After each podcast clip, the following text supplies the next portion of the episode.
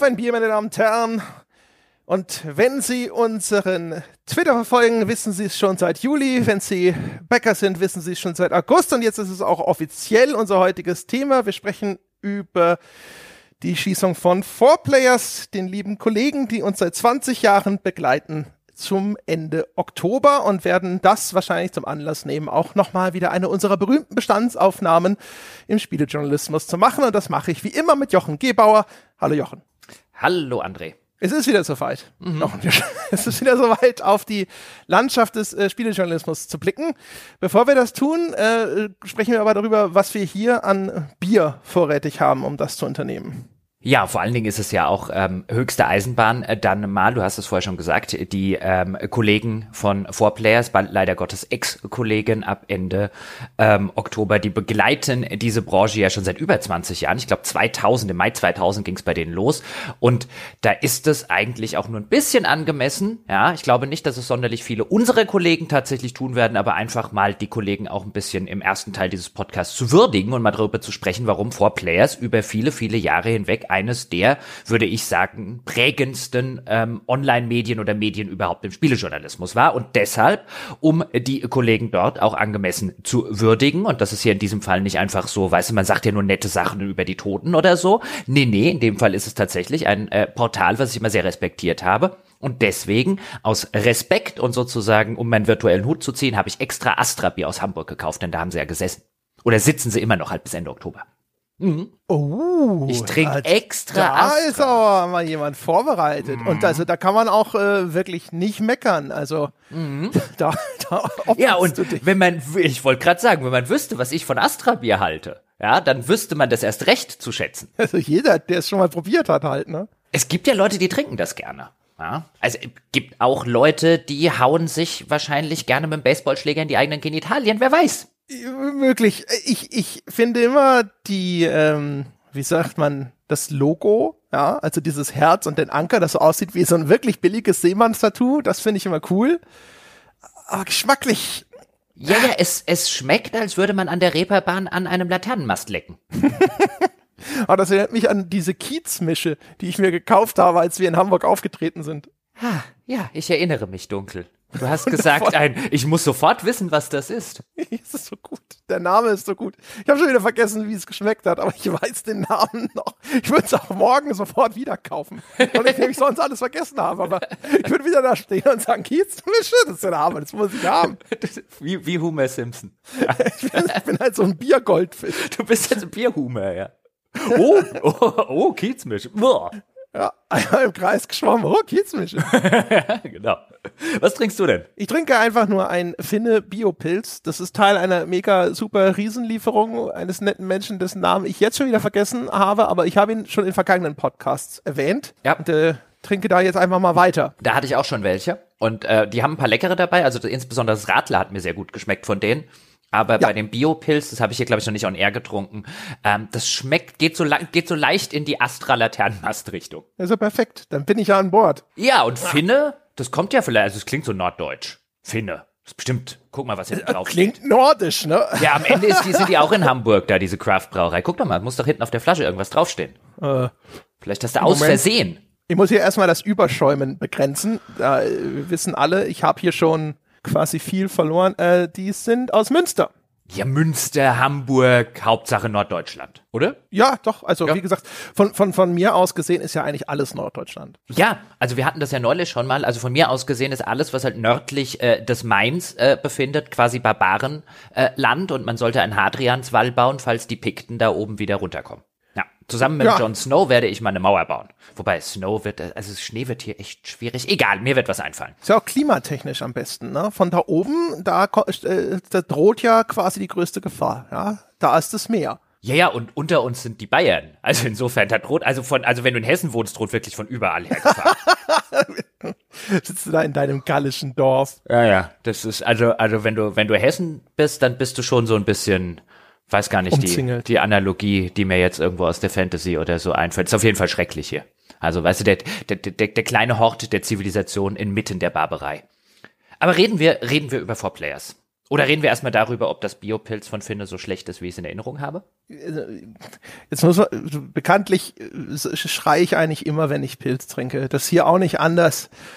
Wie viel schlimmer es jetzt äh, im Vergleich zu einem Durchschnittspilz ist, vermag ich gar nicht zu sagen. Ich sag mal, wahrscheinlich ist es okay. Ich habe keine Ahnung.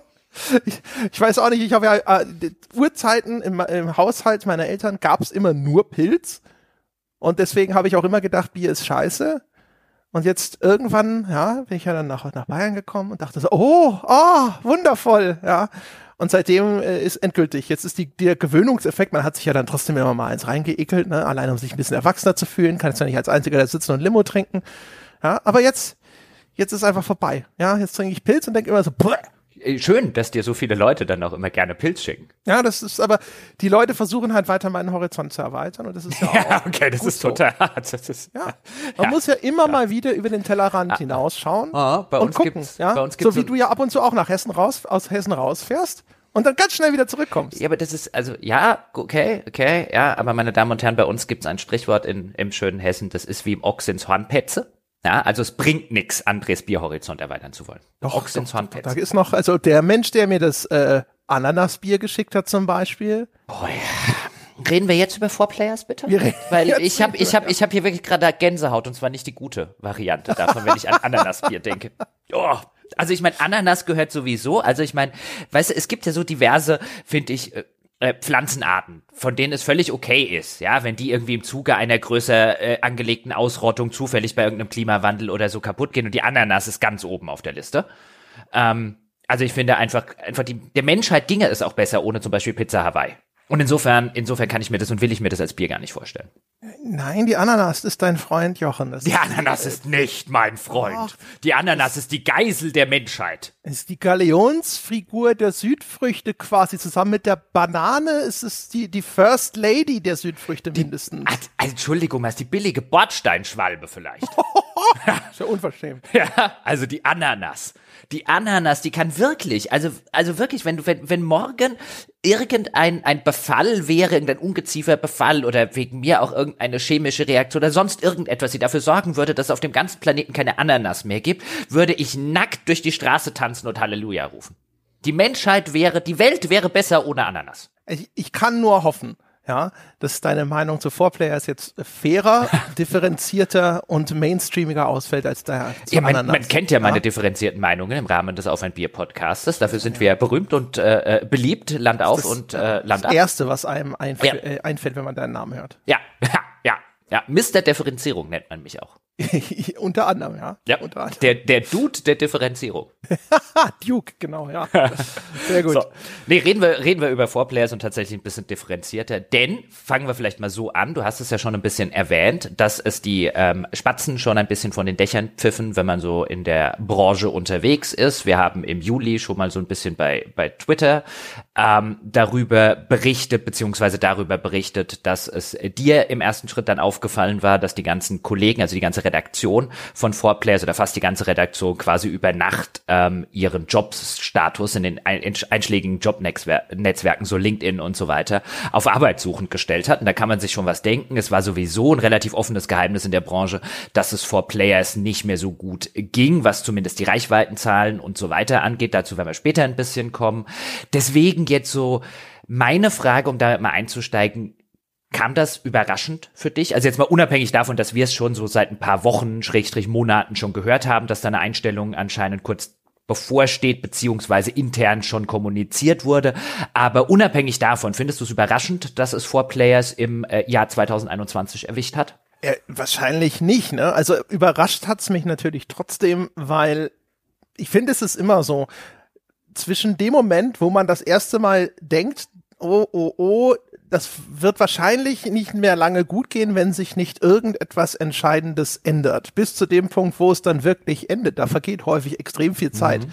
Äh, das haben wir schon mal angesprochen, als wir über Joe Wood zum Beispiel gesprochen haben. Ich will jetzt um Gottes Willen nicht vor Players mit Joe Wood vergleichen, außer in diesem einen Punkt, nämlich bei Joe Wood war es über Jahre hinweg so, dass es immer hieß, oh, Joe Wood, ey, das, die sind eigentlich, und die sind eigentlich schon mal insolvent, und dann geht es trotzdem weiter und so weiter und so fort. Und irgendwann ist dann wirklich vorbei und dann ist es doch wieder überraschend, weil dann irgendwie ist es wieder so weit, du hast gedacht so, okay, irgendwas äh, funktioniert da doch. Bei 4Players war es ja auch immer so, und das ist ja auch das, was jetzt so dem Eindruck nach in Zukunft das Kerngeschäft sein soll. Es gibt ja da so ein Zitat von dem Philipp Schuster, dem Geschäftsführer von der 4Players GmbH, lese ich in der Meldung zumindest auf der Webseite. Ich dachte, es wäre eine AG inzwischen, aber wurscht. Ähm, auf jeden Fall der sagt ja auch, man werde sich jetzt auf das Kerngeschäft wie eben Server-Hosting, Softwareentwicklung und weitere Dienstleistungen konzentrieren. Und das war auch immer etwas, was ich schon so gehört hatte, dass insbesondere auch dieses Servergeschäft bei denen gut genug läuft, dass die, dass die Firma unterm Strich okay genug dastand. Und dann denkt man sich halt irgendwann, ja, okay, die finanzieren das quer. Die Öffentlichkeit, die das Magazin bereitstellt, ist vielleicht gerade auch noch für dieses Servergeschäft ja wertvoll gerade auch die Glaubwürdigkeit, die diese Marke sich erarbeitet hat, ist dort sicherlich wertvoll. Also geht das vielleicht auch einfach noch weiter. Vielleicht funktioniert das einfach im Tandem miteinander. Und dann ja. war ich dann trotzdem überrascht, obwohl man was das Magazin, also in dieser Einzelbetrachtung angeht, natürlich was war, wo man ahnen konnte, wo die Reise hingeht. Man sollte vielleicht dazu sagen, also das, das Magazin ähm, das Four Players Magazin, das, was wahrscheinlich die meisten Leute jetzt kennen werden, das Online-Magazin, das es eben schon seit dem Mai 2000 ähm, gibt. Das wird eingestellt, da wird der Betrieb eingestellt, dort haben alle Redakteure, die komplette Redaktion anscheinend oder offenbar betriebsbedingte Kündigungen ähm, erhalten und ähm, je nachdem, was da halt die betriebsbedingten Kündigungen an Frist haben, aber zum 31. Oktober wird der Betrieb eben eingestellt. Es ist davon auszugehen, dass die Seite erstmal weiterhin am Netz bleiben wird, so ein bisschen als Zombie, vielleicht weiter befüllt wird von, von anderen Portalen, die die Schwester Computech, also da, wo PC Games und so weiter erscheinen. Ähm, betreibt, dass die damit aufgefüllt werden und eben weitergehen soll es mit dem äh, Servergeschäft und das kann man sich dann drunter vorstellen, wer das nicht weiß, die machen so hauptsächlich Gaming-Server. Das heißt, wenn man ähm, einen Dedicated Server für irgendein Spiel haben möchte und mittlerweile gibt's da ja einen ganzen Haufen in der in der Service-Game in die Richtung, also das Valheim zum Beispiel, über das wir schon mal gequatscht haben und so weiter und so fort. Gerade in dem ganzen Survival-Bereich gibt's ja relativ viel mittlerweile, wo sehr viele Leute mit eigenen Servern unterwegs sind, bei Minecraft genauso. Und dieses Geschäft, das wahrscheinlich auch lange nicht so personalaufwendig ist wie eine Redaktion. Das will man weiterführen. Da nennen Sie es jetzt in dem Statement zu, zur Schließung auch das Kerngeschäft. Ich glaube, wenn ich in der Redaktion von Four Players wäre, würde der Begriff Kerngeschäft hier an dieser Stelle mir schon so einen leichten Tritt in die Hoden verpassen. Ich sagen würde, nein, unser Kerngeschäft war ein Online-Magazin über Spiele.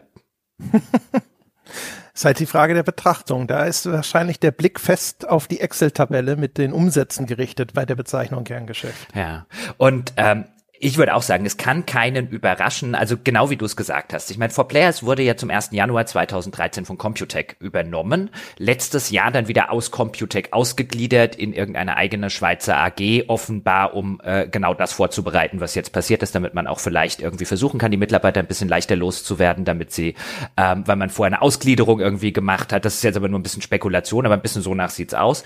Aber zum 1. Januar 2013 wurden die ja von Computec übernommen. Und wenn man sich, da wenn wir im weiteren Verlauf der Folge auch dazu kommen, die Reichweitenzahlen anguckt, nicht nur von 4Players, sondern auch was Computec seit äh, Jahren äh, produziert, dann ist es so, bei mir geht's so, und ich habe ja früher bekanntermaßen für die, also ganz früher, bevor das äh, den heutigen Geschäfts äh, äh Führern oblag und den heutigen Eigen bei den heutigen Eigentümern war ja auch dafür gearbeitet, deswegen das als Full Disclosure.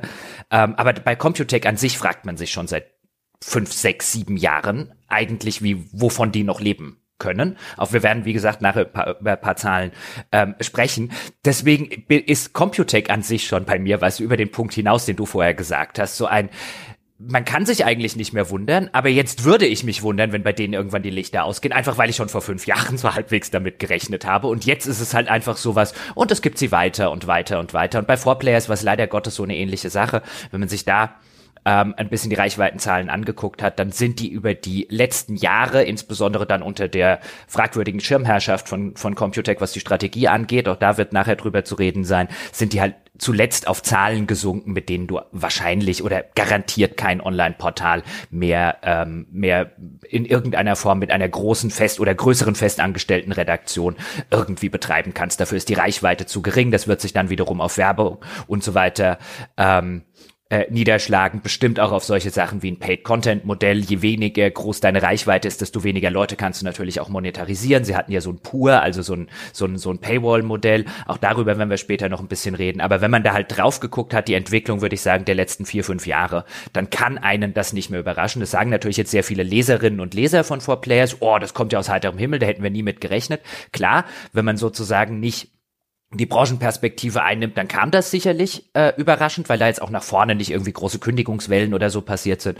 Aber eben so hinter den Kulissen drauf geguckt, war das eher so eine Frage. Oder aus heutiger Sicht würde ich sagen, es wundert mich, dass es noch so lange gehalten hat. Ja, ich muss noch eine Sache nachfragen, weil du vorhin gesagt hast, dass das Portal von Inhalten von anderen Angeboten befüllt wird? Das, war das Spekulation oder gab es dazu eine Aussage? Nee, das, das ist Spekulation, aber okay. ich gehe, also das ist, ich würde sagen, eine educated guess. Ich würde weitergehen als Spekulation, einfach weil ich mir nicht vorstellen kann, dass die die Seite einfach abschalten. Das wird ihnen ja nichts bringen. Und dann werden sie einfach ähm, äh, automatisiert, wäre mein Tipp, ähm, von anderen Computec-Plattformen den Content übernehmen. Das wird so eine Zombie-Plattform. Das, das hat Computec übrigens auch äh, schon, schon vielfach getan. Und ja, ja, genau. genau. Also ist sicherlich, es, es ist natürlich gerade bei Four Players äh, dann ein besonderer Fremdkörper. Äh, werden wir jetzt im Laufe des Podcasts bestimmt ein bisschen erläutern, warum ich zu diesem Urteil komme. Ich weiß nicht.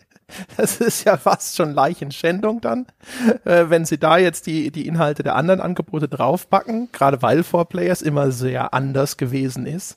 Aber ist natürlich nicht auszuschließen. Ja, vor allen Dingen, weil dazu muss man sagen, und da werden wir nachher noch in dem, oder gleich dann in dem Reichweitenteil vielleicht ein bisschen drüber quatschen, ähm, zuletzt hatte vor Players eine Reichweite, wenn wir die IVW nehmen, das ist so eine Verwertungsgesellschaft, äh, die so als zentrale Melde- und Anlaufstelle für solche Zahlen dient, hatten zuletzt so eine Reichweite um die eine 1,2 Millionen Page Impressions, also Seitenaufrufe im Monat. Und gesamt Computec, also das Computec-Portal Games World, wie es heißt, zu dem alle PCGames.de und PC Games Hardware und eben auch for Players dazugerechnet werden, weil auch da später ein bisschen mehr, aber mittlerweile gehen sehr viele Seiten, auch die Gamestar unter anderem hin und subsumiert unter einer Plattform ganz, ganz viele Einzelseiten, damit man nach draußen insbesondere zum Werbemarkt sagen kann, guck mal, wie viele Page Impressions wir haben. Ja, als Gesamtding. Also wenn du bei uns buchst, dann kriegst du so und so viele Millionen. Und ähm, zuletzt hatte äh, Games World 2021 so etwa 14 Millionen Seitenaufrufe auf allen ihren Portalen. Das ist runter von 40 Millionen von 2017. Also auch da den ganzen Abstieg dieser Zahlen, das ist atemberaubend, wie das äh, in den Keller geschossen ist. Aber da muss man eben sagen, was ich meine ist, da macht ihr jetzt auch einen Four Players immerhin noch so um die 10 Prozent aus und auf diese 10 Prozent PI, selbst wenn die Seite nicht mehr befüllt wird, wird man im ersten Schritt nicht verzichten wollen und wird sie nicht abschalten. Ja, das ist, äh, das ist schon nicht, nicht mehr so viel dann auch. Also dieser Gesamtwert. nee, und auch, auch wenn man jetzt sagt, wenn auf der Seite nichts Neues passiert, weißt du, dann wären es keine 1,4 oder 1,2 Millionen mehr, aber weißt du, auch die 800.000, die im ersten Monat nochmal rüberkommen, bis, die, bis es sich rumgesprochen hat, bis die ganzen Leute, die regelmäßig draufgehen, realisiert haben. Es kommen ja viele Leute auch immer noch über Google, über Social Media und so, diese Page Impressions wird man mitnehmen, weil man hat nicht mehr viele. Ja, ja. Also ich sag mal, es, äh, äh, es, es klingt auf jeden Fall nachvollziehbar, äh, so zu denken. Auf jeden Fall. Ja, dann, was ist denn das Erste, was dir zu Four Players einfällt? Ich glaube, das Erste, was mir einfällt, ist der kritische Herbst. Ja, mir ja. auch. Ich glaube, das liegt daran, dass wir quasi, dass wir halt äh, auch im Spielejournalismus unterwegs sind. Ich vermute, wenn du innerhalb unserer Peer Group sozusagen, also unter den Spielejournalisten fragst, also denen, die lang genug mit dabei sind, um das miterlebt zu haben, dann wird das wahrscheinlich häufig die Antwort sein. Das kann ich mir ziemlich gut vorstellen. Was ich mich immer frage, ist, ist das bei den Lesern auch so? Wahrscheinlich bei den Lesern, die halt auch schon lange genug dabei sind. Also ich kann mhm. mir vorstellen, ich habe das auch häufiger schon auf Hörerstammtischen zum Beispiel gehört, wenn dann die Sprache auf Four Players kommt dass vielleicht bei etwas jüngereren Hörerinnen und Hörern von uns jetzt oder generell ähm, Beobachtern der Branche, dass eher so ein, sind das nicht die mit den komischen Wertungen? Also komische Wertungen im Sinne von, weil bei denen ja gerne mal großes AAA-Spiel eine richtig schlechte Bewertung abgekriegt hat, so ähnlich wie bei uns übrigens. Ähm, während alle anderen da irgendwie eine 90 drunter geschrieben haben. Ähm, da hatte ich so den Eindruck, das sind doch die, die immer diese komischen Wertungen abgeben, dass das halt eher so ein ähm, bei jüngeren Leuten drin ist und ich glaube bei, bei Leuten, die eben so alt sind wie wir und äh, das mit nachverfolgt haben und damals mitgekriegt haben, weil das hat ja innerhalb der Branche schon äh, ein paar Wellen geschlagen, war es der berühmt-berüchtigte kritische Herbst als For Players, ja wahrscheinlich als erstes Magazin versucht hat, solche Dinge wie Bestechlichkeit, ähm, Druckausübung durch, von Seiten des Publishers und so weiter, ähm, äh, äh, Schweine-Deals innerhalb, also zwischen Spielemagazin und Publishern öffentlich zu machen ähm, und dort eben eine, ja, so eine Art Themenwoche namens Der kritische Herbst ähm, gestartet hat, die damals extremst kontrovers war und in der Branche auch extrem kontrovers äh, diskutiert wurde. Und das ist, glaube ich, was, also zumindest für, für Brancheninsider, die damals schon dabei waren, ich glaube, das werden, wie du schon gesagt hast, die allermeisten als erstes mit Four Players verbinden. Ja, würde ich auch sagen. Also das ist aus dem Jahr 2006, falls sich jetzt Leute fragen, wie alt muss ich denn sein, um das mitgekriegt zu haben. Und wie du schon sagtest, also es war eine Berichtsreihe, hatten Interviews mit einer anonymen Quelle aus dem Publishing-Bereich. Sie hatten äh, Meinungsartikel dazu, wo es halt einfach um die Verknüpfung und die Verstrickung geht von Spielepresse und Industrie. Also tatsächlich ganz ähnlich auch zu vielen Podcasts, die wir schon gemacht haben, mhm. gerade auch in unserer Gründungsphase. Äh, und das gipfelte darin sozusagen, dass sie ein Dokument präsentiert haben, leider stark geschwärzt, also da war nicht ersichtlich, welche Parteien daran beteiligt waren, mit dem sie belegt haben, es gab sogar eine Vereinbarung zwischen einem, wohlgemerkt nicht namentlich genannten Magazin und einem ebenso wenig genannten Publisher, bei dem eine Gewinnbeteiligung am Verkauf des Spiels vereinbart wurde. Das heißt also, die Berichterstattung stand jetzt sofort quasi äh, in einer Position, wo sie vom Erfolg des Spiels direkt profitieren konnte. Und ich sag mal, viel korrupter wird's natürlich nicht. Ähm, und das, das war so der, das, das Hauptstück und das Corpus Delicti innerhalb dieser Berichtsserie, die aber natürlich noch weitreichender gewesen ist. Und das hat schon wirklich ganz große Wellen geschlagen. Auch die Diskussion natürlich, das Rätselraten, wer war's denn jetzt, bitteschön? Auch Beschwerden. Also ich habe damals auch sehr viel mit den äh, Kollegen von 4Players darüber äh, diskutiert und habe das selber kritisch gesehen weil dadurch, dass das Ganze nicht, also dass Ross und Reiter nicht klar benannt wurden und sie das nur rausgestellt haben, es gibt da draußen irgendjemanden, existierte auf einmal so ein Generalverdacht auf alle anderen außer ihnen. Und das zum Beispiel war was, wo ich damals gesagt habe, das finde ich nicht cool und das finde ich auch journalistisch so nicht sauber und verstehe nicht, wieso das so gehandhabt wurde. Aber ähm, das erstmal jetzt völlig außen vor gelassen. Ich glaube, damit haben sie sich schon ein Denkmal gesetzt. Ist auch kein äh, Wunder, der Jörg Leubel, der langjährige Chefredakteur von 4Players, hat jetzt auch nochmal eine Kolumne zum zur Schließung geschrieben und referenziert darin auch nochmal den kritischen Herbst. Das heißt, ich glaube, denen ist auch schon bewusst, dass das etwas ist, ähm, da haben sie einfach eine sehr tiefe Spur in der Branche hinterlassen. Und es war wertvoll, dass äh, irgendjemand mal diesen Schritt gegangen ist und gesagt hat, so, okay, Leute, wir müssen mal drüber sprechen, wie das hier teilweise läuft und äh, warum das absolut nicht so weitergehen kann. Ja, absolut. Also wenn man zurückguckt, so ein bisschen auch auf so eine Selbstkritik der Spielepresse oder generell auch so vielleicht der ein oder andere Selbstreinigungsprozess, auch über viele Dinge, wie du schon sagst, wo wir auch schon hier im Podcast seit unserer Entstehungsgeschichte quasi drüber reden und Dinge auch versuchen, so ein bisschen öffentlich zu machen und in die öffentliche Wahrnehmung zu packen. Da war das der erste wirklich große Leuchtturm, wo ein großes Magazin auch zur damaligen Zeit und ein, ein, auch was die Reichweite und so weiter angegangen ist, ein großes Magazin halt Dinge mal wirklich öffentlich an eine Art Pranger auch gestellt hat, von denen sehr viele Leute wussten, dass sie hinter den Kulissen passieren, aber wo sehr wenige Leute tatsächlich drüber gesprochen haben. Und gerade zur damaligen Zeit, das so offensiv zu machen, da gehört ein gewisser Mumm dazu, da gehört ein gewisses Rückgrat dazu. Also damit haben sie sich, würde ich auch sagen, also definitiv einen, einen, einen großen Leuchtturm gesetzt, auch wenn ich persönlich damals wie heute die Ausführung eher fragwürdig finde. Vielleicht können wir da auch noch ein bisschen äh, drüber reden. Aber das war natürlich, und das muss man an der Stelle immer wieder dazu sagen, wir reden über etwas von vor 15 Jahren. Weißt natürlich sind wir jetzt alle 15 Jahre klüger und weiser. Ja, ja, das sowieso.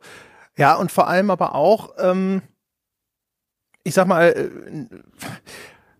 wie will ich, wie, wie formuliere ich das am besten? Ich weiß es gar nicht. Ist ja wurscht. Also auf jeden Fall, es, es ist etwas, das bis heute mir Respekt abbringt, eben mhm. auch wegen dem Zeitpunkt, wo das geschehen mhm. ist weil das existierte nicht. ich möchte behaupten, international nicht. In der deutschen Spielepresse würde ich sagen, auf jeden Fall. Da gab es nirgendwo auch nur Anklänge dieser Diskussion. Und das war auch nützlich. Also es war nützlich auch, um sich selber nochmal zu hinterfragen und zu überlegen, okay, an welchen Stellen ähm, muss ich selber auch nochmal drüber nachdenken, ist das jetzt wirklich alles so korrekt und ist das alles so sauber, wie das abläuft? Wie kann man das selber noch verbessern? Ne? Äh, teilweise an, äh, Teilnahme an Events, Preview-Berichterstattung und so weiter und so fort. Also überhaupt der, der Impuls, sich damit auseinandersetzen zu müssen in dem Moment, weil das halt an mhm. allen Ecken und Enden auf einmal zu Diskussionen geführt hat und sich auch positionieren zu müssen, ähm, das war, glaube ich, schon auch einfach etwas, das ist ein Verdienst an der, an dem deutschen Spielejournalismus gewesen. Definitiv, was ich halt, weswegen ich halt fragwürdig meine. Und wie gesagt, das jetzt aus einer Perspektive 15 Jahre später. Aber ich weiß noch, damals kam dieser kritische Herbst auf und dann hat man das mitbekommen und das war in der Zeit, wo ich als Freiberufler und wo ich hauptsächlich studiert habe, 2006 und als Freiberufler, glaube ich, damals ein bisschen für die PC Powerplay äh, geschrieben habe. Und dann kam eben dieser kritische Herbst, die PC Powerplay, das war ja auch so ein bisschen Teil des äh, kritischen Herbstes. Die hatte ja damals auch ihre Probleme, nämlich mit dem äh, Test von Gothic 3, weil sie damals das einzige mir bekannte Printmagazin zumindest gewesen ist, das Gothic 3 halbwegs ehrlich bewertet hat und halt gesagt hat, sorry Leute, das Ding ist komplett verbuggt, ja, das ist keine 90 oder paar 80, das Ding ist im Release-Zustand, ich glaube, die haben einen 60er oder so gegeben, wurden dann von Joe Wood verklagt, die wollten das Heft vom Kiosk nehmen und so weiter, also viele der Sachen, die halt auch im kritischen Herbst waren, weswegen ich damals, ich habe zwar mit Gothic 3 nichts zu tun gehabt, aber eben als Autor für das äh, Magazin das so ein bisschen auch mitbekommen habe. Und dann kam eben dieser kritische Herbst. Und im ersten Schritt, wie du es gerade gesagt hast, endlich macht das mal jemand. Aber das war halt, also damals mein Empfinden, ich kann erstmal nur mein Empfinden von damals sagen, war halt ein, ich habe das gelesen und dann dachte ich, ja und? Also wo ist hier, wo ist hier, wo sind die Neuigkeiten? Also jetzt von von von Ex-Redakteur und damals freier Mitarbeiter zu Ex-Redakteur und und so vor, vor Players, weil ja, dass es gekaufte Presse gab, ist war mir Jahre seit Jahren bekannt. Ja, diese anonymen Interviews, die sie mit Ex-Publisher, Mitarbeitern und so weiter geführt haben, da stand nichts drin, was ich nicht schon zigfach ähm, in der Art und Weise gehört hatte. Und ich hatte damals den Eindruck, und das sehe ich heute vielleicht ein bisschen gelassener, aber damals war ich beinahe so ein bisschen böse auf Vorplayers, weil es so ein war, ich wusste, dass das alles passiert, aber die gefühlte Reaktion dort draußen unter sehr vielen Leuten, die den kritischen Herbst mitbekamen als Spieler, ähm, und die nicht vor Players Leser waren, war es ein, ja, ja, die behaupten hier ja ganz viel, aber haben keinen einzigen Beweis. Und das hat mich damals gefuchst, dieses, wenn du das machst, dann musst, dann darfst du nicht alles schwärzen und anonym machen. Ähm, einfach nur, weil sehr viele Leute damals, und ich habe jetzt extra nochmal nachgelesen, wie die Reaktion damals war, zum Beispiel auf dem GameStar-Forum und so weiter. Sehr viele Reaktionen der Nicht-For-Players-Leser damals waren, ja, ein, ja, da wollen die sich hier auf Kosten unserer guten Zeitung und so weiter, wollen die sich hier profilieren. Ähm, und insofern ist dieser kritische Herbst so ein bisschen, ich hatte so den Eindruck, dass es so eine Art Backfire-Effekt hatte und dass es eher noch verstärkt hatte, teilweise unter in, in Magazin-Fankreisen, dieses, ja, ja, wenn es unser Magazin wäre, weißt du, dann wird ja mal jemand hier Tacheles reden oder Namen nennen. Und man saß so ein bisschen als da auch damals schon Bronzen-Insider da und sagt, ist ja cool, dass ihr das macht, aber ihr müsst doch jemand, ihr könnt doch nicht alles schwärzen dann ihr macht euch doch ein bisschen unglaubwürdig damit, insbesondere bei den Leuten, die ihr überzeugen wollt. Und auch so aus heutiger Sicht würde ich sagen, total super, dass sie es gemacht haben. Auch Hut ab, Respekt vor diesem Leuchtturm zu einer Zeit zu setzen, ähm, wo du und ich das ja auch nicht gemacht haben. Also insofern muss man ja mal dazu sagen. Ähm, aber auch im Nachhinein hätte ich gesagt, ein, das hättest du damals halt, wenn du es machst, dann mach's richtig. Und sie, sie hatten ja diesen Vertrag, der ihnen vorlag, und dann musst du den halt veröffentlichen. Ich weiß bis heute nicht genau, warum sie den geschwärzt haben. Ähm, also ob es einen guten einfach Grund. Maßgabe ihrer Quelle. Du kannst es nur verwenden, wenn. Ja, aber dann kann ich es nicht verwenden. Ja, ja, genau. Also ich hätte dann auch gesagt, okay, aber so äh, bringt das nichts. Wie gesagt, das wäre auch so, also gibt zwei Sachen im Kern, die ich damals schlecht fand und die würde ich auch heute noch genauso kritisieren. Nämlich zum einen, dass dieses Dokument in dieser Form für mich irgendwie nicht gut funktioniert. Ich muss auch sagen, dass es sehr unselige Verstrickungen gibt zwischen Spielejournalismus und Publishern. Also das äh, ist ja niemandem neu, der diesen Podcast schon länger hört, dass wir da auf jeden Fall auf dieser Linie auffahren. Ähm, also sowas krasses, dass jemand eine Gewinnbeteiligung an einem Spiel erhält, das hätte ich aber noch nie vorher oder nachher gehört. Doch, Also das, das- war mir nicht. Also Okay, mir also war das also kenne ich nicht. Also zur damaligen, zur damaligen Zeit war das so, also in dieser, in dieser ganzen äh, Printbubble zumindest, und das sind halt Sachen, die kann ich nicht wirklich verifizieren, aber man hat relativ häufig von PR und Publisher-Seite schon mal abends beim Bier trinken auf irgendeinem Event oder so gehört, dass wenn man bei gewissen Onlinern, ging meistens um Online-Magazine, wenn man bei gewissen Onlinern eine Wertung haben möchte, dann kann man sich die kaufen.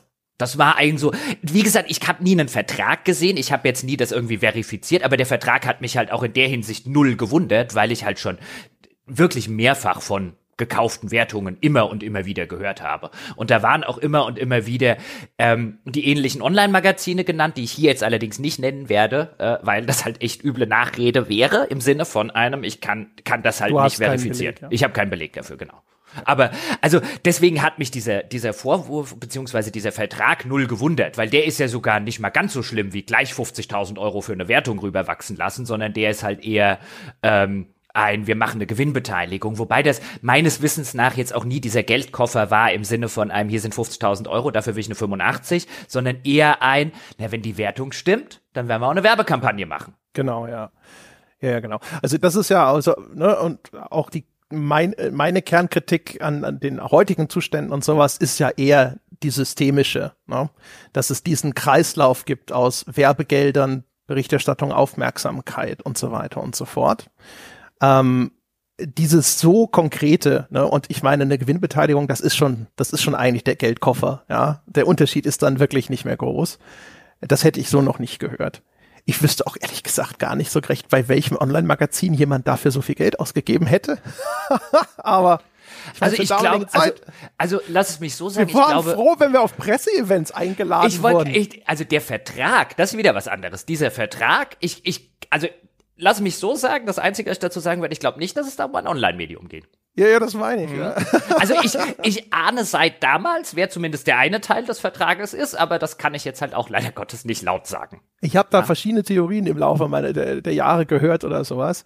Ich hatte irgendwen von Four-Players auch mal gefragt, die, was der? Sie ist immer so, nee, oder sage ich nix, aber keine Ahnung. Wurscht, auf jeden Fall unterm Strich, ich war auch zu der damaligen Zeit erstmal sehr unglücklich damit.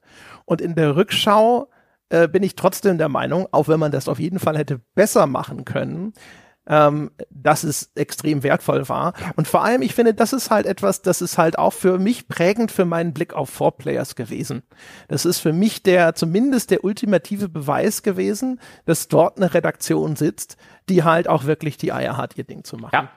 Ja, also danach äh, muss ich sagen, hatte ich keine Bedenken mehr, ob die vielleicht irgendwo an der falschen Stelle kuschen oder sonst irgendwas. Ja, nee, ich glaube, wenn ja. du dir dermaßen den Kopf aus dem Fenster steckst, dann kann man danach durchaus Vertrauen haben zu dem, was du tust. Also, also hättest du mich im Laufe der Jahre gefragt, und ab und zu kam ja auch die Diskussion mal auf, welche, welches äh, Spielemagazin, welches deutschsprachige Spielemagazin ist deiner Meinung nach unabhängig, dann hätte ich gesagt, die einzigen, für die ich halbwegs äh, deine Hand ins Feuer legen würde, André. Ja, nicht meine, aber also meine Beine, aber die einzigen wären Four Players. Ja, genau. Ne, also das, es hörte damit ja gar nicht mal auf. Ne? Es ging ja dann sogar vergleichsweise kurz, ich weiß nicht, das war ein Jahr später oder sowas. Da wollte sie ja, glaube ich, Atari verklagen für einen Bericht über Alone in the Dark, also diesen Reboot, den sie damals gemacht haben. Ähm, das haben sie vor Release, haben sie dem ein schlechtes Zeugnis ausgestellt, weil sie in dem Falle haben sie halt einfach diese Bemusterung umschifft, indem sie sich das von irgendeinem Händler vorab haben geben lassen, der schon beliefert wurde. Ja, weil Atari sie nicht bemustern wollte, nachdem Atari Ja, genau. ihre Preview gelesen hatte und gesagt hat, es wäre eine dumme Idee, denen vor Release eine Version zu geben. Ja, genau. Und dann dachte Atari offensichtlich, sie könnten da jetzt irgendwie mal äh, so richtig Druck ausüben. Und dann haben sie halt auch gesagt, ja, dann machen wir das halt öffentlich. Und da muss ich auch sagen, Sehr gut. das fand ich auch sehr gut. Vor allem, weil so krass mit rechtlichen Schritten hatte ich es noch nicht erlebt. Und auch leider nicht schwarz auf weiß schriftlich unbedingt. Aber es gab schon auch verschiedene Momente in meinem Leben als Redakteur, wo jemand auch gedacht hat, er könnte da jetzt hier irgendwo mal die, äh, wie sagt man dazu, zu den Schraubzwinge sozusagen auspacken. Und da habe ich auch gedacht, so Mensch, okay, das ist schon ziemlich ordentlich. Du hast das nicht irgendwie an die große Glocke gehängt. häufig aufgrund von fehlender Beweislage, häufig aber auch, äh, würde ich sagen, aus, wenn man so will, Feigheit. Also weil ich auch gedacht habe, so, na, das, äh, das handeln wir intern, du sagst denen, die sollen sich ficken gehen und dann ist gut. Hätte man genauso auch einfach sagen können, schreibe mal einen Artikel drüber. Und das ist auch was, also das imponiert mir schon. Ja, auf jeden Fall. Auch das übrigens zu einer Zeit, wo das halt einfach, wie du schon sagtest, einfach keiner sonst gemacht hat. Ähm, auch da ist jetzt wieder ein Fall, wenn ich jetzt heute nachlese, den Kommentar vom Jörg Leubel damals, wo ich jetzt der Meinung bin, mh, hm, äh, also aus heutiger Sicht, weißt du, kann man anders schreiben und kann man anders äh, machen, aber damals in der Sturm- und Drangphase äh, der ganzen Online-Medien, ähm, des Spielejournalismus im Allgemeinen. Also man muss das auch ein bisschen als Zeitzeugnis lesen und man muss halt auch wirklich sagen, ein, hätte ich das damals besser gemacht mit irgendwie Anfang, Mitte 20? Nee, garantiert auch nicht. Ja, also deswegen äh, vorher immer wieder diese Maßgabe mit einem, man guckt jetzt zurück und ist 15 Jahre älter, klüger und weiser geworden. Und wenn ich das mit äh, Mitte 20 oder so geschrieben hätte, die ganzen Artikel, dann wären die garantiert hätten auch so ausgesehen. Ja, so oder so ähnlich. Also ich, ich weiß, wenn ich zurückblicke auf Dinge, die ich ach, nur vor, weiß ich nicht, fünf Jahren oder so geschrieben habe, bin ich schon sehr unzufrieden. Äh, Dinge aus der Zeit würde ich gar nicht mehr sehen wollen. Das, das hält mein Ego nicht aus. Ja, und die Sache mit, mit, mit Alone in the Dark, also ich meine, damals war ja Atari, ähm, die ja aus Infogramm dann hervorgegangen sind, wo, für die wir ja auch beide gearbeitet haben, aber die waren halt ein richtiger, zumindest was so PR und Marketing und so weiter angeht, so ein richtiger Arschlochladen halt wirklich allen Leuten, aber ganz schwer innerhalb der Branche. Gott sei Dank, ich damals nur Freiberufler, aber ich habe das zigfach gehört, eben solche Geschichten gemacht haben. Wir drohen euch mit Klage und ihr werdet nicht mehr bemustert, weil das Spiel hat zu schlecht für euch abgeschnitten. Also die halt wirklich gedacht haben zur damaligen Zeit, ähm, sie seien hier irgendwie die, keine Ahnung, wer, ähm, haben offensichtlich auf dem Superman-Heftchen und so geschlafen. Und damals fand ich halt auch das Schöne, endlich macht den Kram mal einer öffentlich, von dem man die ganze Zeit nur gehört hat, wo ich mir nämlich jederzeit denken würde, wenn du das öffentlich machst, dass hinter den Kulissen für deine Berichterstattung so ein Druck aufgebaut wird, wer ist denn in der Position, der nach draußen verliert? Doch nicht du als Presseerzeugnis. Ich sitze ja auch die ganze Zeit, seit es diesen Podcast gibt, hier und denke, kann mir nicht mal jemand eine Unterlassungsklage schicken, bitte? Das ist zwei Wochen Content. Ja, aber ist aber natürlich dann auch, also über die Zeit, die man den Job dann macht, ist man natürlich auch einfach sicherer. Und äh, also damals, wenn ich über, wenn ich so versuche, mich zurückzuerinnern, ne, also man war froh, dass man sich als Online-Magazin und wir waren ja noch nicht mal eines der größeren, also wir waren da ja noch mal in einer undankbareren Position, überhaupt einen Platz am Tisch erkämpft, erkämpft hatte. Ne? Also wenn wir jetzt über so eine Zeit 2006, 2008 sprechen, dann war man froh, dass es gerade so vorbei war. Vielleicht, ich weiß nicht, es könnte sein, dass es sogar noch damals äh, so Usus war, dass du ein eigenes Event bekommst und die Printler kriegen ein anderes und zwar früher ja, mit besseren weil wir Assets eure ungewaschenen und, ne? Füße ja, nicht an unserem ja, schönen Printtisch haben wollten. ja? ja, genau. Ihr schneidet euch doch nur einmal im Jahr die Zehennägel, ob es nötig ist oder nicht. Ja, wir, wir sind dann auch immer, wir standen nur immer vor dem vor dem Gebäude, haben am Bordstein geguckt, ob noch irgendwelche Crackbrösel zu finden sind oder mhm. sowas. Ja, ihr habt unsere Zigarettenstummel geraucht. Ja, genau. Ja, ja. ja, und die haben wir ja auch gekriegt. Ja, das, das war das Ding. Ne? Und in der Situation oder so, da sitzt du natürlich schon viel eher da und denkst dir so, ja, uh, ah, ne? Ja, vor allen Dingen jetzt nicht Leute nervös machen, äh, was die Zusammenarbeit mit dir angeht und sowas. Ja, die und wie gesagt, also die waren halt. Ja, die Bemusterung auch, aber nicht nur.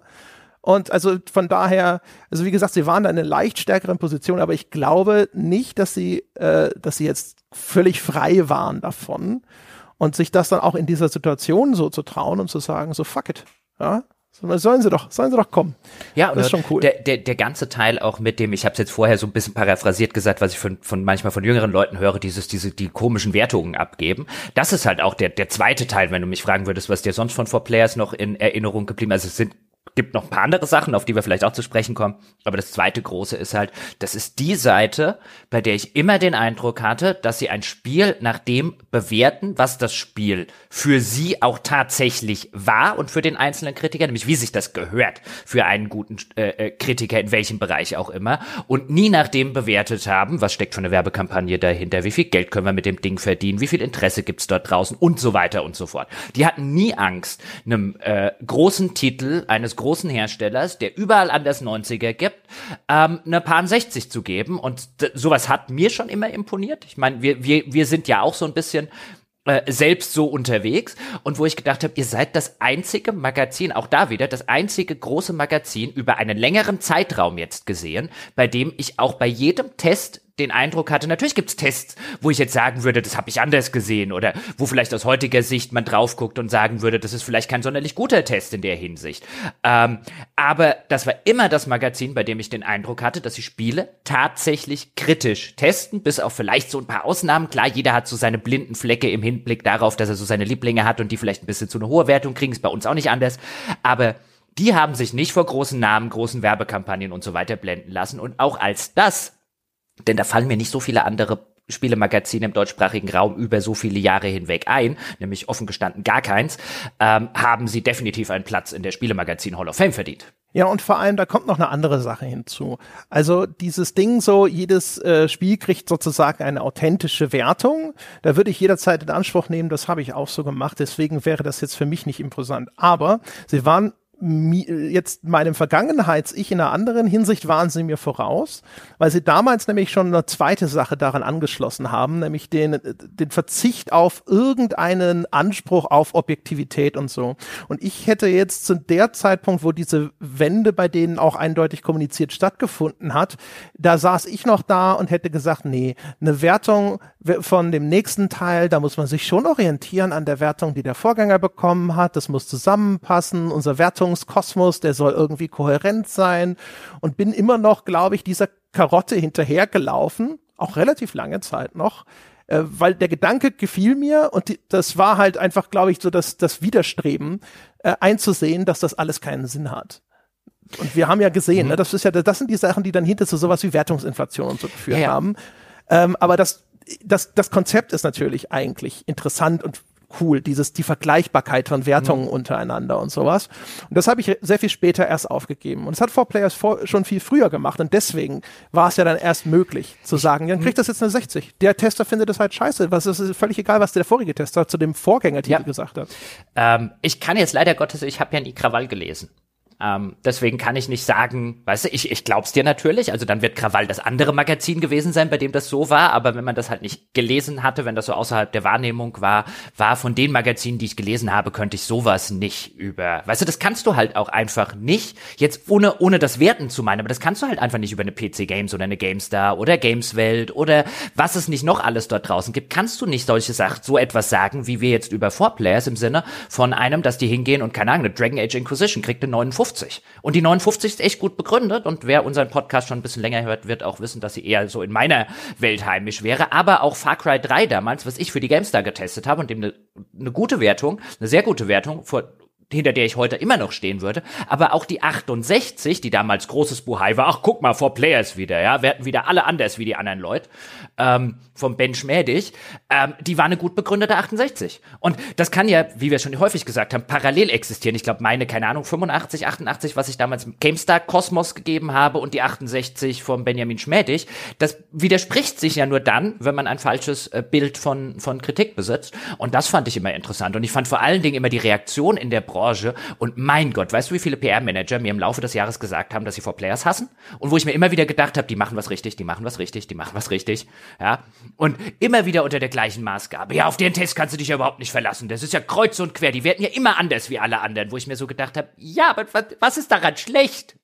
Hat sich übrigens stark ausgewachsen über die Jahre. Also in jetzt schon seit längerer Zeit, äh, was PR angeht, habe ich eigentlich immer nur gehört, dass sie dann mit denen ziemlich gut auskommen und zufrieden sind. Aber es gab, gab diese Jahre, aber da haben alle gelästert, auch ja, die Journalisten untereinander, ne? ähm, weil auch da gab es immer diese Idee, dass das so Standwertungen sein sollen.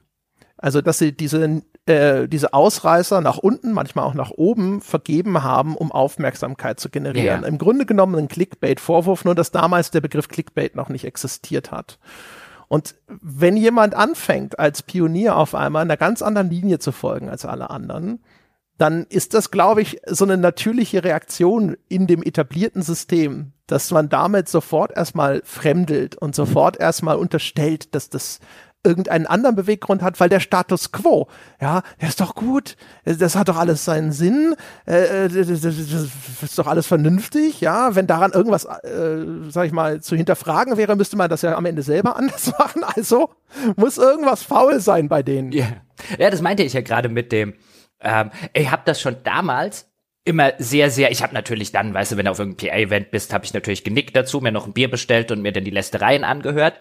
Ähm, aber ich fand das damals schon völlig albern, dieser Vorwurf. Also wirklich so dieses, die werden ja ganz anders wie die anderen Leid. Ja, so dieses, Alter, der, der macht alles anders, der, ähm, so dieses nonkonformistische. Und ich so, wie kann denn als Presse dein, also von der von, von PR-Seite verstehe ich es ja völlig auf so einer sachlichen, rationalen Ebene. Aber wie kann denn als Presse allen Ernstes deine Kritik an irgendwelche Kollegen sein, ein, die werten anders als wir im, im, im konformistischen Sinne, weißt du, wir alle geben hier die, die 85 und dann kommen die mit ihrer 68 um die Ecke, was wollen die denn von uns? Das ist ein so bescheuerter, beknackter Vorwurf, dass man sich eigentlich sofort nach Aussprechen dieses Vorwurfs in Grund und Boden schämen müsste, wenn man irgendwie so etwas wie Selbstreflexion hätte. Also, das ist halt ganz, also das Interessante daran finde ich schon, weil das berührt halt, glaube ich, schon so einen Kernbestandteil des Selbstverständnisses. Also ich hielt mich damals auch für kritischer als alle anderen. Und wenn dann jemand anders um die Ecke kommt und 20 Punkte niedriger wertet, dann, dann heißt das nicht, dass das eine andere Sichtweise ist, sondern das ist einfach nur falsch. ja gut, andere Sichtweisen können ja auch falsch sein. Ja, ja. Das war, was, was und das, ich, das war schon was. Also da, das hättest du mich damals gefragt, wäre diese Unterhaltung anders abgelaufen. Da hätte ich dir aber erklärt, warum das alles Schwachsinn ist. Es gab damals, ich will jetzt auch keine Namen nennen, weil Water Under the Bridge und so, aber es gab damals den ein oder anderen Publisher, wenn du bei dem auf Event gewesen bist, ich war damals relativ häufig auf Events, weil ich halt eben der Freiberufler neben dem Studium war, das heißt, den konnte die PC Powerplay auch gern die ganze Welt lang schicken, so ungefähr, so ein drei Tage Kanada, ich mach's. Ähm, und da war selten tatsächlich in der Zeit, damals so um 2006, 7, 8 rum, war quasi nie, in meiner Erinnerung zumindest, also ich mag mich auch täuschen, also das ein oder andere Mal passiert sein, aber fast nie jemand von 4Players dabei. Und sehr häufig kam dann die Sprache irgendwann abends beim Abendessen, Schrägstrich, Besäufnis ein, ja, 4Players laden wir ja nicht mehr ein zu solchen Events. Weil immer, weißt du, äh, äh, auf die kannst du dich nicht verlassen und Wertungen und so weiter und so fort.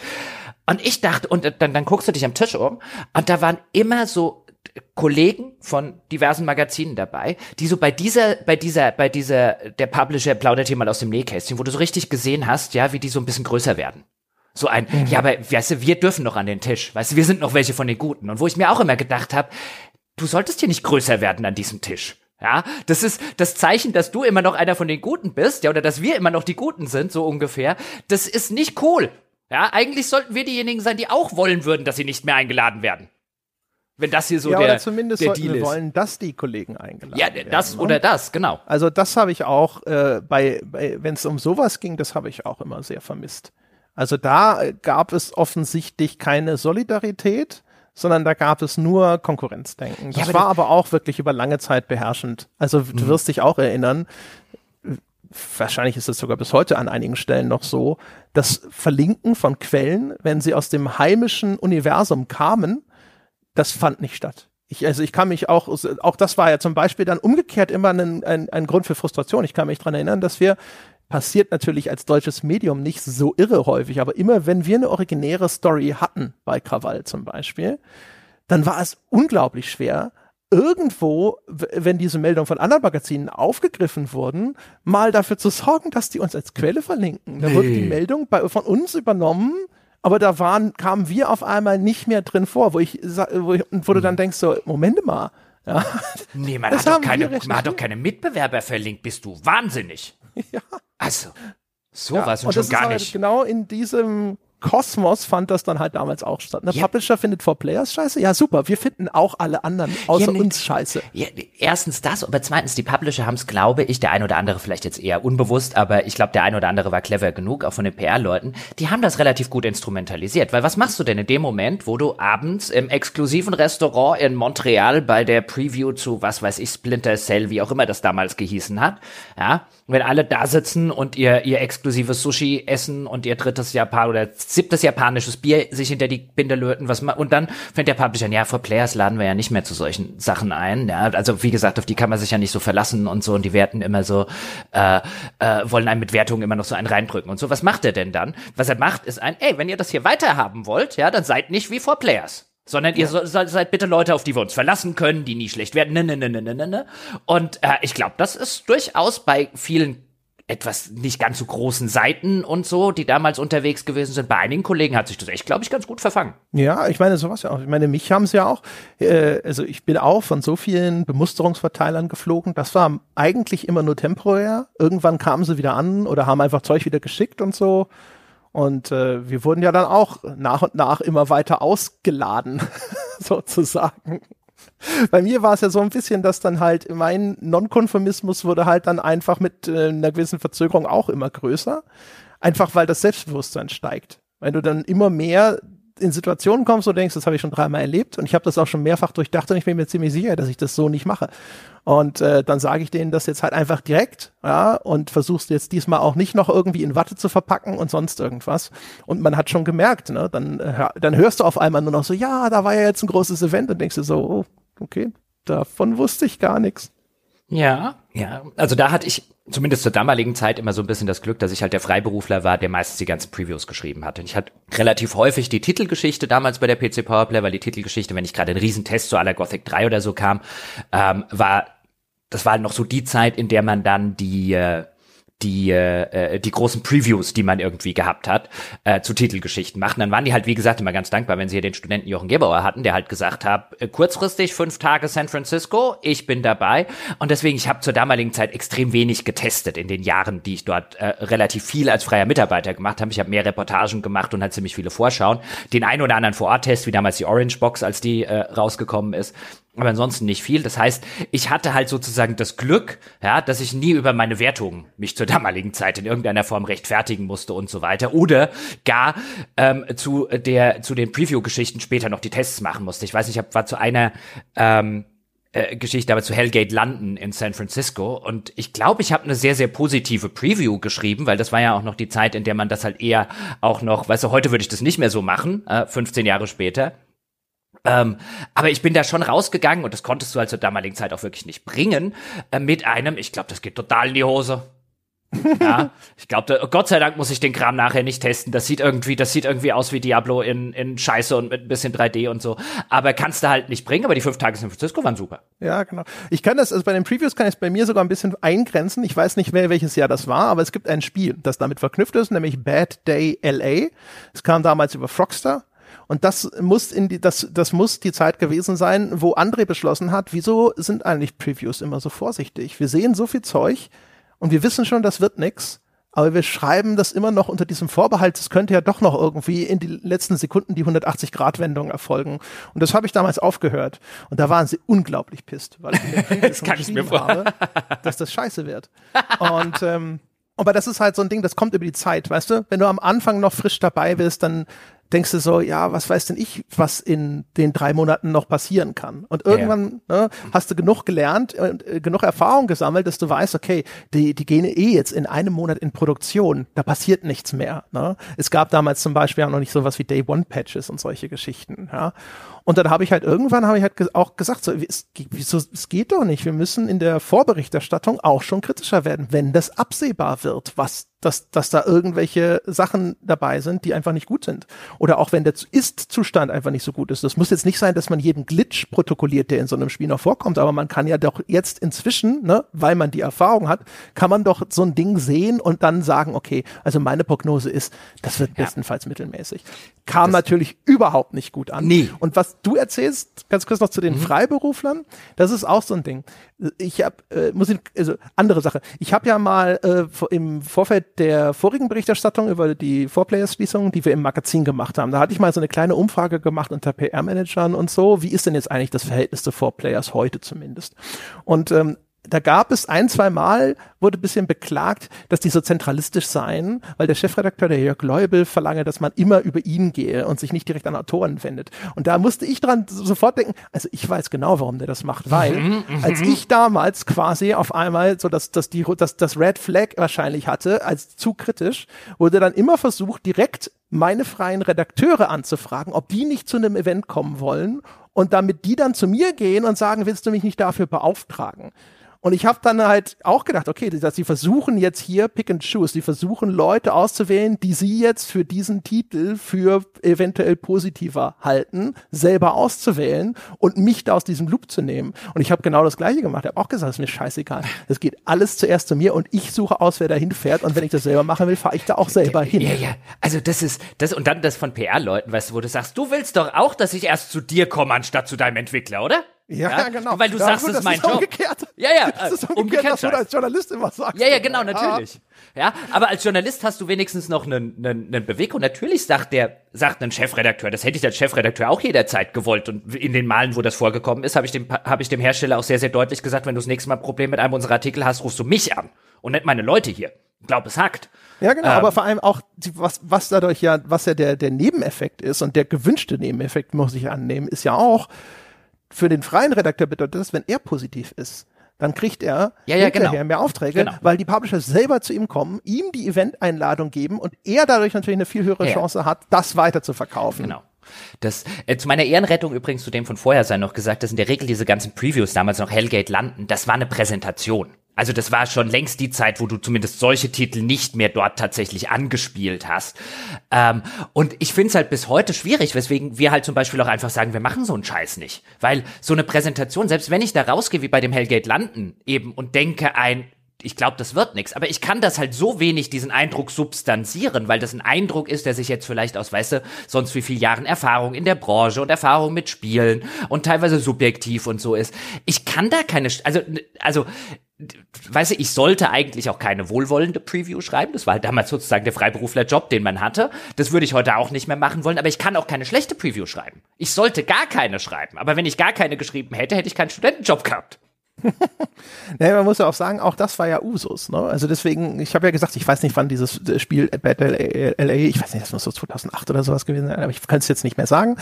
Ähm, auf jeden Fall, äh, auch das ist so ein Ding, das war so Usus damals. Das hast du so als gegeben vorgefunden. Und du bist jetzt quasi erstmal da neu reingekommen.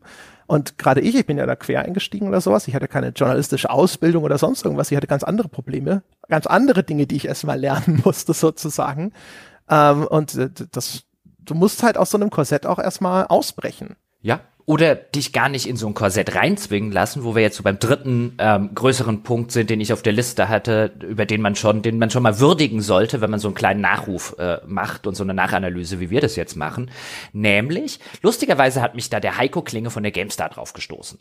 Denn, also ich hatte das immer so in der Wahrnehmung, aber ich habe das natürlich nie gezählt. Denn es war folgendes, war passiert. Ich habe dann mal so geguckt, was schreiben denn die anderen über die Schließung von Four-Players. Und dann gab es unter anderem eine Meldung auf der GameStar.de und dann habe ich dort draufgeklickt, weil mich interessiert hat, was sagt so die GameStar Community dazu? Wie wird denn das, kom, kom, äh, wie wird denn das ähm, aufgenommen in der GameStar Community? Erstmal einfach nur so aus reinem purem Interesse. Und dann war halt der, der Top-Kommentar unten bei den Nutzerkommentaren, war halt irgend so ein Trotteltyp, der irgendwie sowas geschrieben hat wie ein, ja, bei Four Players, weißt du, die haben sich ja wenigstens noch für Tests gekümmert, in der, äh, in der, äh, die GameStar interessiert sowas ja nicht. Wo ich auch denke, okay, im ersten Schritt, weißt du, kann ich schon mal verstehen, dass Heiko da gesessen hat und gesagt hat, Arschloch-Kommentar. War ja ein Arschloch-Kommentar. Weißt du, sowas kann man auch vernünftig formulieren. Aber dann hat Heiko drunter geschrieben, eben den letzten, im letzten Monat irgendwie hat äh, GameStar so und so viele Tests und Four Players so und so viele, also weniger als die GameStar. Und was sagst du denn jetzt dazu? Und dann habe ich so davor gesessen und habe gesagt, oh Heiko, die letzten vier Wochen ist aber wahrscheinlich angesichts der Dinge, die wir alle wissen, nämlich was hinter den Kulissen mit Kündigung passiert ist, ein bisschen unfairer Zeitrahmen. Hab gedacht, jetzt guckst du dir doch einfach mal das Jahr 2021 an, weil jetzt interessiert's mich. Und was kommt raus? Im Jahr 2021 bis jetzt gerade, beziehungsweise bis vor ein paar Tagen, also die Zahlen mögen sich da jetzt um ein, zwei, drei Sachen erhöht haben, hatte Four Players über 150 Reviews mit Wertung rausgehauen und die GameStar ein paar 60. Und da muss ich sagen, und ich will das insofern sagen, ja, fand es ein bisschen unfair von Heiko, diesen Referenzrahmen ranzuziehen, weil klar, hätte er einen anderen rangezogen, hätte er nicht mehr gewonnen. Ähm, aber was ich sagen muss, was ich viel interessanter finde, ist ein, was die und das bestätigte so den Eindruck, den ich über die Jahre hinweg hatte, was die mit einer deutlich kleineren festen Redaktion als eine GameStar, also vielleicht halb, nicht mal halb so groß, was die an Tests rausgehauen haben, teilweise halt auch von Spielen, von denen du und ich auch noch nie gehört hatten. Also da waren jetzt Sachen dabei, wo ich sagen würde, wenn wir jetzt die Spielenamen durchgehen, sagen wir bei echt vielen davon ein, was zur Hölle ist das?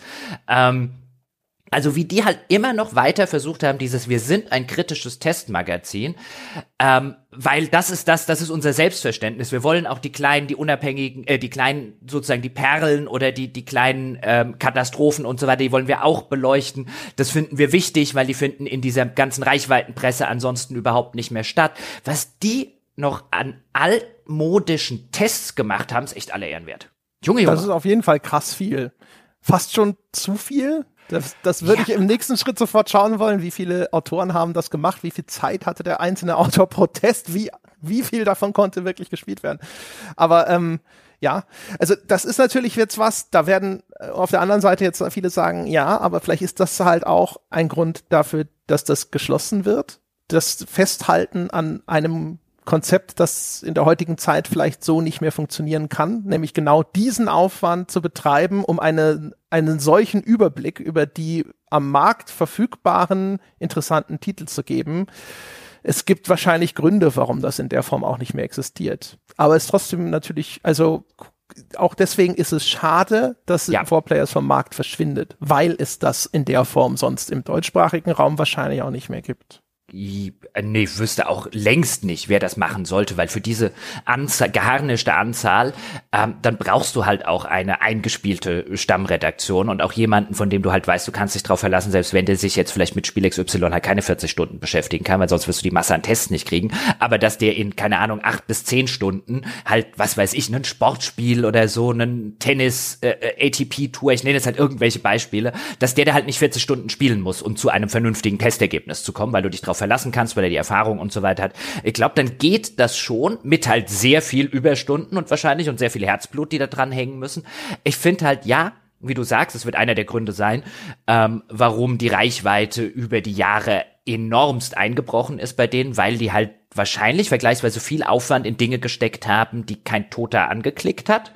Ähm, ich will gar nicht wissen, was da teilweise die Klickzahlen äh, auf den Tests gewesen sind, aber weil sie halt trotzdem gesagt haben, Klickzahlen hin oder Klickzahlen her, wir halten das für wichtig, wir, das ist Teil unseres Selbstverständnisses und wir wollen halt etwas anderes sein als diese ganzen großen Reichweitenseiten da draußen, die ausschließlich noch über die AAA Mainstream-Produkte reden und dann vielleicht über die ein, zwei oder drei Indie-Sachen, die sowieso gerade in jeder Munde sind. Und wir wollen halt auch diejenigen sein, die das Spiel besprechen und das Spiel testen und vielleicht auch zu würdigen wissen, dass halt keine Sau kennt. Das ist natürlich in der heutigen Reichweitenlandschaft eine Sache, wo man heute drauf gucken würde und sagen würde, ja, aber warum waren diese ganzen Dinger nicht hinter einer Paywall? Mhm. Ja, das also ne, gibt wahrscheinlich viele Sachen, wo man dann diese Frage stellt hinterher. Also sie hatten ja sogar früh, also es gibt ein Video von Jörg, wo er sagt, sie wären sogar die ersten gewesen, die ein Bezahlsystem eingeführt haben unter den Online-Magazinen in Deutschland. Also das Four Players pur und damals für Werbefreiheit. Das war eine Reaktion auf die Schwämme an Adblock-Usern, die ja allen Magazinen auch Probleme bereitet haben. Und dann hast du also quasi jetzt schon ein System für äh, Zahlungsdienstleistungen sozusagen. Aber dann sind sie vergleichsweise spät dran bei dem Ausweiten des Systems, dass äh, auch Inhalte zusätzlich hinter der Paywall angeboten werden. Und auch da vermute ich mal, das wird halt einfach wahrscheinlich so ein bisschen mit der Philosophie der Redaktion zusammenhängen, könnte ich mir vorstellen. Oder dass es gab, wie so oft in vielen Verlagen, nicht den Glauben daran, dass die Leute bereit sind, für Inhalte zu bezahlen. Das kann beides sein. Also Aber das ist halt immer schade. Es ging ja auch bei Krawall rückblickend so, wobei bei uns war es immerhin so, da gab es noch nicht so viele gute Möglichkeiten, Bezahlsysteme einzubauen, schon gar nicht in unser veraltetes CMS. Aber wenn du sowas schon hast, ist schon echt schade, dass man nicht das wenigstens versucht hat, so dass man ein Jahr früher nicht sagt, also passt mal auf, wir müssen diesen Laden zumachen, wenn sich nicht was passiert und deswegen werden wir jetzt ganz viel hinter die Bezahlschranke stellen. Und wenn ihr diese, äh, dieses Magazin wertschätzt und mögt, dann bezahlt bitte dafür. Also es hätte mich halt einfach so interessiert, hätte, äh, hätte da noch mal was funktioniert oder hätten die User wirklich gesagt, so ja gut, dann halt, dann nicht, dann geh halt zugrunde. Ja, vor allen Dingen ist halt wahrscheinlich auch die Frage, ähm, was hättest du, was hättest du tatsächlich als For Players Redaktion oder als For Players, als, als Tochter über viele Jahre hinweg eben von Computec, was hast du machen können, ohne dass das Computec als, als Mutterunternehmen ähm, dir extrem reinredet und einfach sagt, nee, nee, du bist Teil unserer Digitalstrategie, du machst nicht deine eigene Digitalstrategie. das wissen wir nicht, vielleicht an der Stelle mal gesagt, wir haben ja, oder du hast, André, ähm, ja nachgefragt, ob hier ein Four Players äh, Redakteur oder der, der Jörg Löbel oder so zu Gast sein will. Ähm, also bevor jetzt jemand denkt, warum habt ihr niemanden eingeladen, die wollen aus Gründen nicht, richtig? Ja, genau. Also es gab, gibt nach wie vor in dieser Hinsicht keine Antwort aus der Redaktion. Vermutlich, weil sie momentan halt einfach auch nicht freisprechen können. Ja, und, und dementsprechend nehme ich schwer an, da hat auch keiner jetzt Interesse an mhm. irgendeinem Podcast aufzutreten und äh, dann zu sagen, bei jedem Ding, weißt du, no comment, no comment, no comment. Ver vermutlich angesichts des Statements, das, ähm, das die 4Players Geschäftsführung rausgegeben hat, wahrscheinlich unter Direktive von Marquardt Medien, das ist die äh, äh Verlagsgruppe der Computech und 4Players und so weiter gehört, ähm, was die rausgegeben haben, das liest sich auf jeden Fall, wie da sind Kündigungsschutzklagen anhängig, denn dort steht unter anderem drin ein, die mit alle Mitarbeiter haben unter Wahrung der entsprechenden Fristen und so weiter. Also Dinge, die du nie in, ein, in eine, ein, ein, ein solches Ding reinschreiben würdest, wenn du nicht sagst, oh, Arbeitsgericht könnte irgendwann mal lesen, was da steht, ähm, haben ihre Kündigung eben unter Wahrung von Fristen und so weiter. Also das wäre ein Erklärungsidee, ähm, warum die auch nicht reden können. Ja, weil sie sich damit sozusagen selber ins Knie schießen würden. Sie müssen ja im Grunde genommen. Also heutzutage ist es ja so, wenn da du zum Beispiel hinterher dein Arbeitslosengeld haben willst, dann musst du ja zum Beispiel nachweisen auch, dass du dich mhm. bemüht hast, das Arbeitsverhältnis zu erhalten. Also von daher wäre es sehr verwunderlich, wenn da nicht diverse Kündigungsschutzklagen einfach auch schon allein aus dem Grund angestrengt worden wären. Ähm, ja, und also ja, aber was ich, man was sieht es ja auch, um das noch zu erwähnen, man sieht es auch zum Beispiel auf ihrer eigenen Webseite. Da gibt es ja jetzt nun zwei Beiträge, einmal diese offizielle Verlautbarung und einmal die Kolumne, äh, wenn man so möchte, oder den Kommentar vom Jörg Leubel. Und darunter ist natürlich sind dort endlose Kommentarthreads und dort sieht man jetzt auch nicht, dass die Redaktion sich beteiligt. Also vielleicht ist irgendwo, das sind über 900 Kommentare in dem einen Ding. Ich habe sie nicht alle durchgeklickt, aber ich glaube, man kann sehr leicht sagen, wenn die Redaktion sich dort irgendwo gemeldet hat, dann ist es, wenn überhaupt nur ganz vereinzelt geschehen. Wenn die vernünftig reden könnten, wären sie in diesen Kommentaren erheblich aktiver und zu sehen. Und dann ist es ja logisch, dass sie sich dann nicht hier in den Podcast ja. reinsetzen auf einmal. Zumal, zumal, was da jetzt noch dazu kommt, weißt du, mit dieser ganzen Digitalstrategie, ich kann mir sehr gut vorstellen und habe das zumindest auch durchaus im Laufe der Jahre Leuten hören, dass halt Computec, die ja bis in den Sommer 2020, als sie dann ausgegliedert wurden aus, äh, als Tochterunternehmen von Computec, also vor Players, und so eine eigene irgendwie AG-Struktur in der Schweiz aufgemacht wird, die an, wahrscheinlich nur vorbereiten sollte, dass sie halt äh, früher oder später die Leute rausschmeißen können und nicht mehr in dem Konstrukt von Computec vielleicht arbeiten müssen, was betriebsbedingte Kündigung, wo dann jemand sagen könnte, ja, aber jemand 20 Jahre in dem Unternehmen, ja, ah, da müssen sie vorher andere Leute rausschmeißen, zumal man halt auch wirklich von Computec, also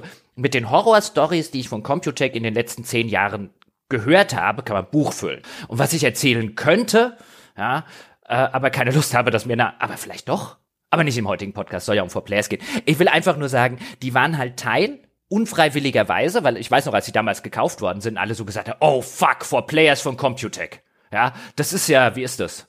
Das ist ja als, als, als wird die SPD von der AfD übernommen werden. Ja, oder die, äh, die AfD kauft die Anti-Defamation League. Ja, so ungefähr. Ja, ui, ui, ui. ja, also das war schon da in, innerhalb der Branche, will ich damit sagen, haben da halt schon viele gesagt, oh, wow, wow, da werden die aber nichts zu lachen haben und so.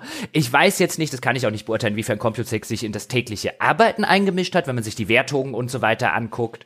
Ähm, bis heute dann anscheinend nicht. Also da scheinen sich ihre Integrität bewahren haben zu können, aber ich glaube nicht, dass die innerhalb der Digitalstrategie da sonderlich viele Optionen hatten.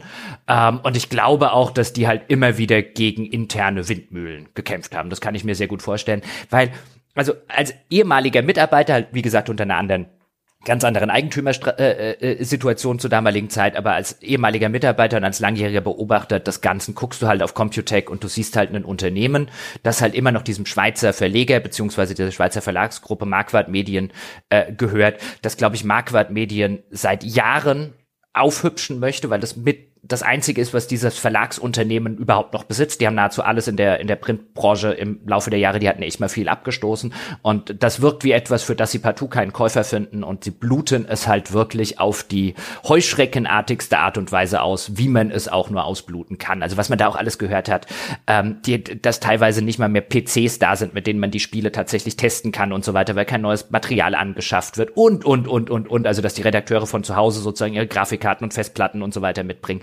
All das, weil man halt einfach sagt, fuck it. Und ähm, das äh, unter der Ägide, wenn man, glaube ich, unter der Firmen Herrschaftsägide hat arbeiten müssen, muss man als vierten großen Hutabpunkt wahrscheinlich sogar noch sagen, dass diese über so viele Jahre, nämlich seit 2013, echt durchgehalten haben, ohne ihr Rückgrat zu verlieren. Also ich habe äh, ehrlich gesagt überhaupt keinen richtigen Kontakt zu Computec. Die wenigen Leute, die ich da kenne, fand ich größtenteils eigentlich ganz okay und gut. Ähm, das Ding ist halt nur, und deswegen ging es mir genauso, die Computec-Sachen, also vor allem halt die PC Games, also das langjährige Flaggschiff, weiß gar nicht, ob das noch so Bestand hat, diese Aussage, ist halt wirklich, ähm, sag ich mal, wenn Vorplayers die Non-Konformisten sind, ist halt die PC Games für mich immer so der Inbegriff des Konformismus gewesen. Also die äh, hatte ich das Gefühl, sind immer einfach auf der gleichen Linie geblieben, so wie es gewesen ist, als ich damals in den Spielejournalismus eingetreten bin. Und alleine deswegen hatte ich das Gefühl, das ist aber ganz verrückt. Ne? So die, da wird jetzt auf einmal so die Hippie-Kommune in das Bankgebäude eingegliedert. Wie soll das funktionieren? Das hat mich immer erinnert, ähm, Krawall wir, war unser, unser Eigentümer, der betrieb ja eigentlich eine Direct-Marketing-Agentur. Und wir wurden mehrfach in dem Bürogebäude umgetopft, weil der, der hatte halt Kunden von BMW oder sonst irgendwas. Ne? Da kamen irgendwelche hohen Tiere von irgendwelchen DAX-Unternehmen an. Und dann drangen halt Schussgeräusche und Schmerzensschreie aus den Büros der Krawallredaktion und wir wurden immer weiter in den Keller verlegt, damit wir nicht die normalen Menschen, ja, irritieren mit diesem komischen Zeug, was wir da machen. Das war halt immer so das schwarze Schaf. Ja, das hatte halt, dass, dass sich der Eigentümer das noch ans Bein gebunden hat und äh, saßen ja wirklich am Schluss dann wirklich in so einem Keller mit so Lichtschächten statt Fenstern und so. Und ähm, arbeitsrechtlich extrem bedenklich, aber wir waren da sehr glücklich. Ähm, auf jeden Fall. Und so habe ich es mir immer vorgestellt. So war das in meinem Kopf auch immer, dass da jemand immer an dem For Players, die waren ja natürlich nicht in einem, in einem Gebäude, ne, aber metaphorisch betrachtet, dass da auch Leute mit Schlips und Kragen daran vorbeilaufen und die sitzen da mit kurzen Hosen und Sandaletten. Wobei, also zu, immerhin, hey, Moment, ich muss eine Sache sagen, also die PC Games zumindest zu meiner Zeit, also so zwischen 99 und 2001, waren nicht konformistisch. No, no, no, no, no. Da, da würde ich jederzeit, da kannst du ja aber auch Wertungen damals aus der, Teil, aus der Zeit angucken. Die PC Games, die irgendwann mal ähm, Computec gekauft hat, also via ihres Mutterunternehmens Computec oder das Computec von 2013, ähm, das im 1. Januar 2013 dann äh, For Players übernommen hat, ja, ja, also damals waren die schon längst auf einem äh, Kurs, wo ich sagen würde, also ich weiß ich ja noch auch damals zu das war ja so zu unseren GameStar-Zeiten, als das, als das angefangen hat, so 2013, 2014. Da hast du dann auch, wenn du dir immer die, die, die PC Games damals, ähm, später als ich dann Chefredakteur geworden bin, dann guckst du natürlich die Konkurrenz an, dann kommt die neue PC Games rein und dann ist der Raven's Cry auf dem Cover. Also dieses hat jeder schon vergessen. Ähm, äh, Rollenspiel von Topware Interactive, das am Ende, glaube ich, irgendwie 40er-Wertungen und so weiter gekriegt hat und das auch nicht gut aussah und an dem nichts in irgendeiner Form sonderlich besonders äh, gewesen ist. Das war halt irgendwie so ein Risen 2 in billig. Und du denkst dir, haben die jetzt völlig die Nerven verloren oder ähm, was zur Hölle geht da ab? Wieso sollte man sich mit Raven's Cry an den Kiosk wagen? Nur damit irgendwie gefühlt sechs oder vier oder fünf Monate später noch ein Cover mit Raven's Cry kam und man sich gedacht hat, ah, ah, okay, wie viel hat Topware bezahlt? Ah, würde ich natürlich nie jemandem ohne Beweise nachsagen, aber als jemand, der sich halt in den Prozessen auskennt, nie im Leben hat eine Chefredaktion gesagt, wir müssen mit Raven's Cry auf dem Cover aufmachen. Zweimal. Vielleicht war die erste Ravens Cry Ausgabe die erfolgreichste seit langem, weißt du nicht. Äh, äh, doch, wir konnten ja ein bisschen nachlesen, auch was die, also, also nein, das war sie nicht. Lass es mich ja, so, ja. lass es mich so formulieren. Nee. Also was also, ich sage zu PC Games bezieht sich immer nur auf das Online-Angebot. Äh, die PC Games als Printmagazin habe ich eigentlich nie gelesen. Ich war immer ein PC-Player und dann ein GameStar-Boy sozusagen. Ähm, die waren mir einfach egal. Und ich habe Jahre später irgendwann mal auf einer Zugfahrt, habe ich mir eine PC Action und eine PC Games beide gekauft aus Interesse und dann festgestellt, dass dort teil die Artikel schon teilweise ausgetauscht wurden. Ja, ja. Das war also schon ne, deutlich später in mhm. der Entwicklung. Und damit war ich dann auch sehr unzufrieden mit dem, was ich da gekauft habe. Aber ja, ja, das haben sie dann, also zu Print sage ich, äh, ja, alles, also alles, was ich sage, bezieht sich nicht auf Printmagazine. Das haben sie, das haben sie dann. Ja, aber bei, weißt du, bei Computec, jetzt können wir vielleicht mal ein bisschen auch in Zahlen und so weiter reingucken. Ich meine, die sehen ja bei keinem sonderlich gut aus, aber bei Computec ist es halt eine Sache, ich verfolge die schon länger. Man hört echt eine Horrorstory nach der anderen von dort. Und ähm, also wirklich, also das ist halt wirklich so das Unternehmen, wo du dir halt einfach sagst, ich meine, die stellen ja auch anscheinend nur noch irgendwelche sechsmonatigen Praktikanten ein oder ein Jahr lang Praktikanten, die sie dann halt durchschleifen, damit sie halt noch billige Arbeitskräfte haben. Also sie machen das noch richtig, ähm, äh, wie das wie das früher mal Hochkonjunktur gewesen ist, auch wenn du die Stellenausschreibungen und so weiter dort anguckst. Keine Gehaltserhöhungen, Mitarbeiter, die halt de facto den Job des Chefredakteurs machen, aber nicht den Posten. Man muss nur in den Pressi reingucken bei denen, nicht den Posten des Chefredakteurs kriegen, weil da müsste eine Gehaltserhöhung einhergehen und nö, der kann vielleicht 20 Stunden die Woche mehr mehr arbeiten oder die, aber mehr Geld gibt's nicht. All solche Geschichten hörst du halt seit Jahren immer und immer und immer wieder. Und ich wollte das halt nur deswegen erwähnen, einmal damit es endlich mal gesagt ist, weil ähm, äh, nichts gegen die Mitarbeiter dort, die versuchen wahrscheinlich auch unter einer Scheißsituation das absolut Beste rauszuholen, aber damit man mal weiß, mit was man, mit was für einem Unternehmen man es da zu tun hat. Ähm, und halt auch unter der Maßgabe, die ich glaube nicht, also ich glaube, die behaupten, sie haben eine Digitalstrategie. Klar, müssen sie ja irgendwie behaupten, behaupten sie auch in der Pressemeldung. Aber als jemand, der sich das jahrelang anguckt, kann ich da keine Digitalstrategie erkennen. Und ich glaube, das war sowohl bei Four Players als auch beim Rest ist das ein die, wir haben die Braut nicht hübsch genug gemacht bekommen, damals, als wir auch noch Golem gekauft haben, da hört man übrigens auch ziemlich viele Horror-Stories drüber, äh, von, von hinter den Kulissen. Ähm, als wir Golem gekauft haben und For Players dazu gekauft haben, weil so 2013, 14, als sie so, als sie noch so ein, als man so gesagt hat, mein Gott, wo hat ein Computer überhaupt noch Geld her, um die zu kaufen? Das war so nach Einschätzung vieler Leute in der Branche war das so ein, wir wollen die Braut hübsch machen, damit der Marquardt jetzt endlich mithin das letzte verkaufen konnte, diese Marquardt Group von, von, von Printmagazinen und überhaupt Presseerzeugnissen, die sie überhaupt noch gehalten haben, weil der gar nicht und die ganze Gruppe nicht mehr den, den Eindruck erweckt, als wollten sie überhaupt noch in dem Bereich sein, aber dann haben sie keinen Käufer gefunden. Und jetzt pressen sie es halt sozusagen wie so eine Orange bis zum letzten Tropfen noch irgendwie aus. Und das sieht man auch durchaus an den Zahlen. Also ja, Hast du ja. Zahlen, also wolltest du doch Zahlen, hast du Zahlen, willst du Zahlen vortragen? Ja, ja, ich wollte, wollte, wollte Zahlen. Womit fangen wir an? Beliebig. Fangen wir mit den, mit Four Players, es geht ja um Four Players. Ich habe mal rausgesucht. Ich habe ja vorher gesagt, meine Damen und Herren, es gibt da diese sogenannte IVW. Die war früher und ist auch bis heute noch immer zuständig für die Auflagenzahlen von Printmagazinen und dort gibt es auch eine entsprechende unter ivw.de, kann, kann auch jeder rein, braucht man kein Login oder so, kann man sich die entsprechenden digitalen oder auch Printausweisungen angucken, zum Beispiel Quartalsauflagen, die waren halt früher groß für die monatlichen Magazine, wie PC Games und GameStar und so weiter. Und mittlerweile seit vielen, vielen Jahren machen die auch Digitalausweisungen. Und dort gibt es dann verschiedene Kategorien, die man sich angucken kann. Und ich habe mir jetzt angeguckt, die Page Impressions, also die Seitenaufrufe pro Monat. Das ist jetzt nicht, André wird das bestätigen können, der, die, die Nonplusultra-Statistik, ja, mit der du alle anderen Statistiken erschlägst, kommt natürlich auch auf die Anzahl der, der Visits, also der Seitenbesuche an. Es kommt natürlich auch auf die Anzahl der Unique User an, also wie viele einzigartige Benutzer sind auf deiner Seite unterwegs. Aber damit wir jetzt eine einheitliche Kennzahl haben, habe ich mir die Page Impressions rausgesucht und André, die kann man dafür, für die Betrachtung, die wir machen wollen, schon ranziehen, oder? Ja, Page Impressions ist halt so ein bisschen wie bei äh, hier äh, Inzidenzwerte oder sowas bei Corona. Man müsste eigentlich immer noch mal genau hinschauen. Das, das hängt auch häufig dann von der Seitenstruktur ab. Zum Beispiel ne, wird für einen Kommentar ein Seitenaufruf produziert.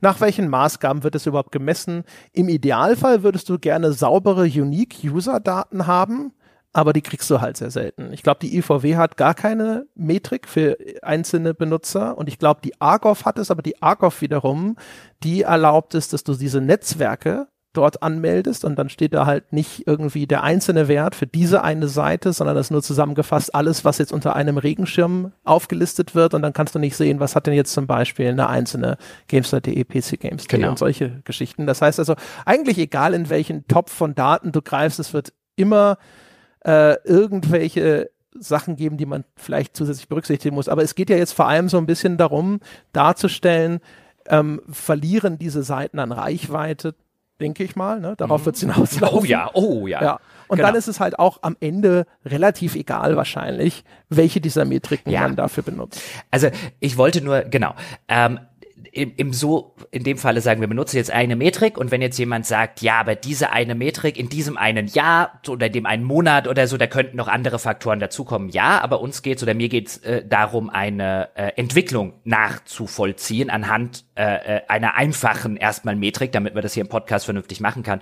Und dazu taugt das schon, nämlich die Entwicklung der Reichweite von einzelnen Portalen. Denn wir erinnern uns, heutzutage befinden wir uns im sogenannten Reichweitenjournalismus. Die Web Webseiten, die sich über Werbung finanzieren, tun das, indem sie möglichst viel Reichweite haben, die sie dann ihren Werbekunden verkaufen können. Das ist so ein bisschen die Grundlage dahin. Und die Zahlen, mit denen wir anfangen und dann jährlich durchgehen, ist äh, der Monat Februar 2011, weil das einer der ersten Monate ist, in dem ich tatsächlich von 4Players, um die es ja heute ursächlich geht, tatsächlich eine IVW-Zahl gefunden habe. Sie sind schon vorher bei der IVW registriert, haben aber offensichtlich damals ihre Zahlen nur an den, an die sogenannte AGOV, die macht noch eine andere Geschichte, können wir nachher ein bisschen dazu kommen, gegeben hat. Und zweiter, im Monat Februar 2011 war, glaube ich, das zweite, wo ich gefunden habe. dann dachte ich, nehme nicht das allererste, sondern nehme das zweite, wenn es vielleicht ein bisschen eingependelt hat. Und dort haben wir bei 4Players eine Reichweite von 39,3 Millionen. Also nicht eine Reichweite, sondern 39,3 Millionen Seitenaufrufe im Februar 2011. Wenn wir das im Vergleich mal setzen, habe ich als Vergleichszahlen die GameStar rausgesucht und die PC Games. Die GameStar hatte im Monat Februar 2011 51 Millionen Seitenaufrufe und die PC Games 35,6 Millionen. Jetzt hat André und ich in der Vorbesprechung schon gesagt, ob die Zahlen so ganz glaubhaft sind, die kommen uns sehr hoch vor, aber das sind die Zahlen. Ja, also ich meine, umgekehrt muss man auch sagen, dann ist 4Players zu dem Zeitpunkt zumindest schon mal größer sogar als die PC Games, ne? Ja, ja. ja. Ja, und das ist ja dann, äh, das ist ja schon mal eine ziemliche Hausnummer. Wie gesagt, also diese, diese ganzen Dienste, die solche Zahlen erfassen, sind über die Zeit halt schlauer geworden. Ich habe das in einer anderen Folge auch schon mal, ich glaube, es war in zehn Jahre klüger, habe ich das schon mal erzählt, sehr zum Leidwesen von gerade kleineren Online-Magazinen wie uns, also wie Krawall damals, das äh, Magazin, das ich geleitet habe, wurden sie immer besser darin, Tricksereien zu vermeiden. Man hat früher gerne sowas wie in ein Forum zum Beispiel in seine Page-Impression-Zahl einfach reingerechnet und hat gesagt, guck mal, wie viele Page-Impressions ich habe. Und so ein Forum hat halt unglaublich viele Page-Impressions gemacht, weil jeder, der einen Kommentar schreibt, hat schon mal eine beim Auf Aufruf des Forums erzeugt, noch eine, wenn er die Maske zur Texteingabe aufgerufen hat, noch eine, wenn er das Ding abgestickt hat, weil jedes Mal wurde diese Seite neu geladen und jedes Mal wurde eine Page Impression erzeugt. Und dann fing es halt irgendwann an, dass gerade diese Aggregatoren gesagt haben, so okay, also Forum zum Beispiel wird nicht mehr mitgezählt und ich so, äh, ja. und äh, dann ging es halt weiter, auch so Kommentare Klickstrecken zum Beispiel genau, dass du so eine Bilderstrecke mhm. hast, klickst äh, weiter, wird die Seite komplett neu geladen und so weiter und so fort. Die äh, Methoden, wie das dann äh, gezählt wurde, wurden leider immer ausgefeilter, sodass ein, ein immer realistischeres Bild entstanden ist. Auch zum Beispiel die Definitionen von bestimmten Sachen, also solche Sachen, Metriken wie Visits oder Unique User, die sind abhängig zum Beispiel auch von sowas wie über welchen Zeitraum wird denn gemessen. Also äh, ein Unique User ist meistens das die gleiche IP die wird dann halt nur einmal gezählt innerhalb eines Zeitraums, normalerweise 24 Stunden. Ne? Also der, nach 24 Stunden, wenn dann die gleiche IP wieder ankommt, dann wird sie wieder neu gezählt, aber bis dahin nicht zum Beispiel. Und solche, diese Rahmenbedingungen dieser Zählung, sowas hat sich über die Zeit halt auch verändert, um diese Zahlen dann hinterher vernünftiger und sauberer zu machen. Aber das ist das Letzte, was du willst. Du willst, dass diese Zahlen größer sind. Ja, wir werden auch sehen. Oh, da werden sie einige Anstrengungen noch unternehmen, die einzelnen Medien und äh, um genau das zu tun, größere Zahlen brauchen wir. Aber machen wir erstmal weiter. Also das ist der Ausgangspunkt, von dem wir reden. Und wir werden jetzt auch übrigens gleich sehen, dass so etwa im Jahreswechsel 2012, 2013 die IVW auch ein bisschen schlauer wird an den Sachen und Zahlen plötzlich ziemlich weit nach unten gehen. Das wird einer dieser Momente eben gewesen sein, den du gerade angesprochen hast, wo es dann zum Beispiel hieß, ah, nee, nee, Foren zählen wir nicht mehr mit. Ja, oder Klickstrecken, 24 Bilder sind nicht 24 Page Impressions. Ja, all solche Geschichte. Ja, oder Netzwerke, ne? Netzwerke auch immer gern gesehen, bei, wie gesagt, bei der Argov, bei den öffentlich zugänglichen Zahlen, muss ich korrekt sagen. Ja, ja, die, ja. Lass die Netzwerke mal außen vor, die kommen noch. Okay. Die okay. kommen auch noch bei der IVW.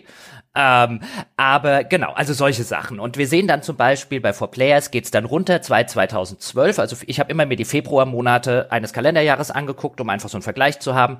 Februar 2012 sind wir von 39,3 Millionen auf 26,2, immer noch eine respektable Zahl. In der gleichen Zeit, interessanterweise, ist die GameStar von 51 Millionen auf 74,8 Millionen Page Impressions geklettert und die PC Games von 35,6 auf 40,5.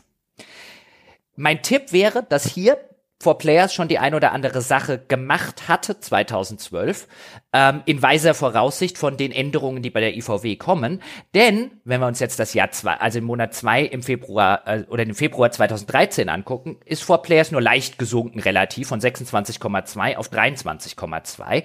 Die PC Games allerdings ist von 40,5 auf 18,8 abgestürzt und die GameStar von 74,8 auf 54 Millionen. Kann mir auch vorstellen, bei äh, im Falle 4Players große Netzwerkseite äh, ist weggegangen Sowas ist auch gerne für sowas verantwortlich gewesen in der Zeit. Da hast du sowas wie hier äh, GTA 3.de oder was auch immer. Und die, die waren teilweise ja riesengroß, diese spezialisierten Fansites und die können entweder weggehen oder es kann auch einfach so ein aktueller Hype sein. Es kommt ein neues GTA raus, dann macht eine GTA-Fansite, macht auf einmal Millionen von Page Impressions, aber das hält dann nicht so lange wie bei sowas wie einem Diablo. Ne?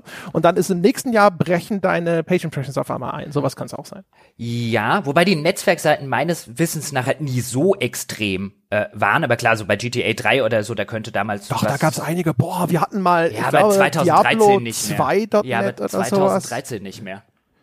Das ist, ja, das, das ist vorher. Ich. Aber, wir sind aber egal, egal, egal. Weil jetzt wird's interessant. 2013, wir sind immer noch im Februar, hab ja gesagt, die GameStar ist runtergerauscht auf von 74 auf 54 Millionen. Wie gesagt, kann mir gut vorstellen, dass da eben eine dieser, dieser Änderungen auch in der Zählweise war. Das würde man aber im ersten Schritt nicht denken, wenn man jetzt auf ivw.de geht und sich die Zahlen anguckt und erstmal nur auf die Zahlen, da steht ja 84 Millionen, nicht 54. Was halt zählt denn da der Jochen? Hat 30 Millionen PIs unterschlagen. Ha, nee, nämlich relativ kurz davor hat GameStar angefangen, sozusagen eine Kooperation mit Wikia, die diese ganzen Wiki-Fanseiten äh, haben, ähm, die quasi über GameStar.de mit zu vermarkten, in Anführungszeichen, und die werden in das Angebot reingerechnet. Das wird bei der IVW gesondert ausgewiesen, aber man muss halt schon genauer hingucken, denn von den 84 Millionen PIs, die GameStar.de, das steht drüber, ja, macht sind tatsächlich nur 54 Millionen von der GameStar, der Rest kam über Wikia. Und jetzt sind wir nämlich bei diesen Netzwerken. Und jetzt kommen wir in die Zeit, wo die Verlage gemerkt haben, pass mal auf, unsere Reichweiten sinken. Aber ist ja scheiße, unseren Werbekunden die ganze Zeit zu erzählen, unsere Reichweiten sinken. Also müssen wir irgendetwas tun, damit die Reichweiten größer werden oder zumindest nicht sinken. Also machen wir Netzwerke. Wir nennen das weiterhin GameStar. Aber unter der GameStar fangen wir zum Beispiel im ersten Schritt mal an, die GamePro.de mit zu subsumieren und so weiter und so fort. Das werden wir uns jetzt im weiteren Verlauf sehen wie das, äh, wie das funktioniert. Wir gucken jetzt mal ins Jahr 2014 rein. Dort ist dann äh, die For Players ein richtig böser Einbruch, 16,5 Millionen. Wir erinnern uns, gestartet sind wir noch vor äh, drei Jahren mit 39,3 Millionen. Äh, die PC Games rutscht von 18,8 auf 15 und die GameStar rutscht von 54 auf 40 Millionen PIs. Immer noch ein ganzer Haufen.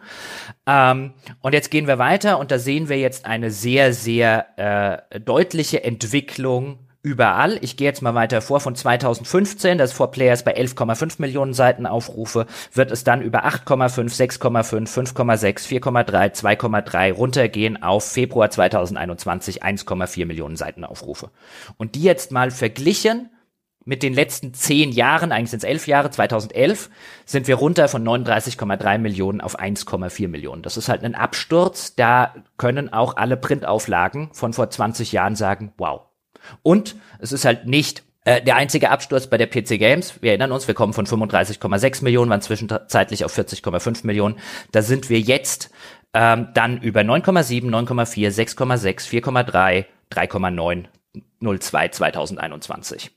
Und bei der GameStar sind wir, wir waren zuletzt bei 40,2 im Jahr 2014, dann gehen wir 35, 35, 27,8, 25, 22, 17,2 und jetzt 2, 2021 15,2 Millionen Page Impressions. Wir erinnern uns, wir kommen auch mal von 51 oder 74 Millionen.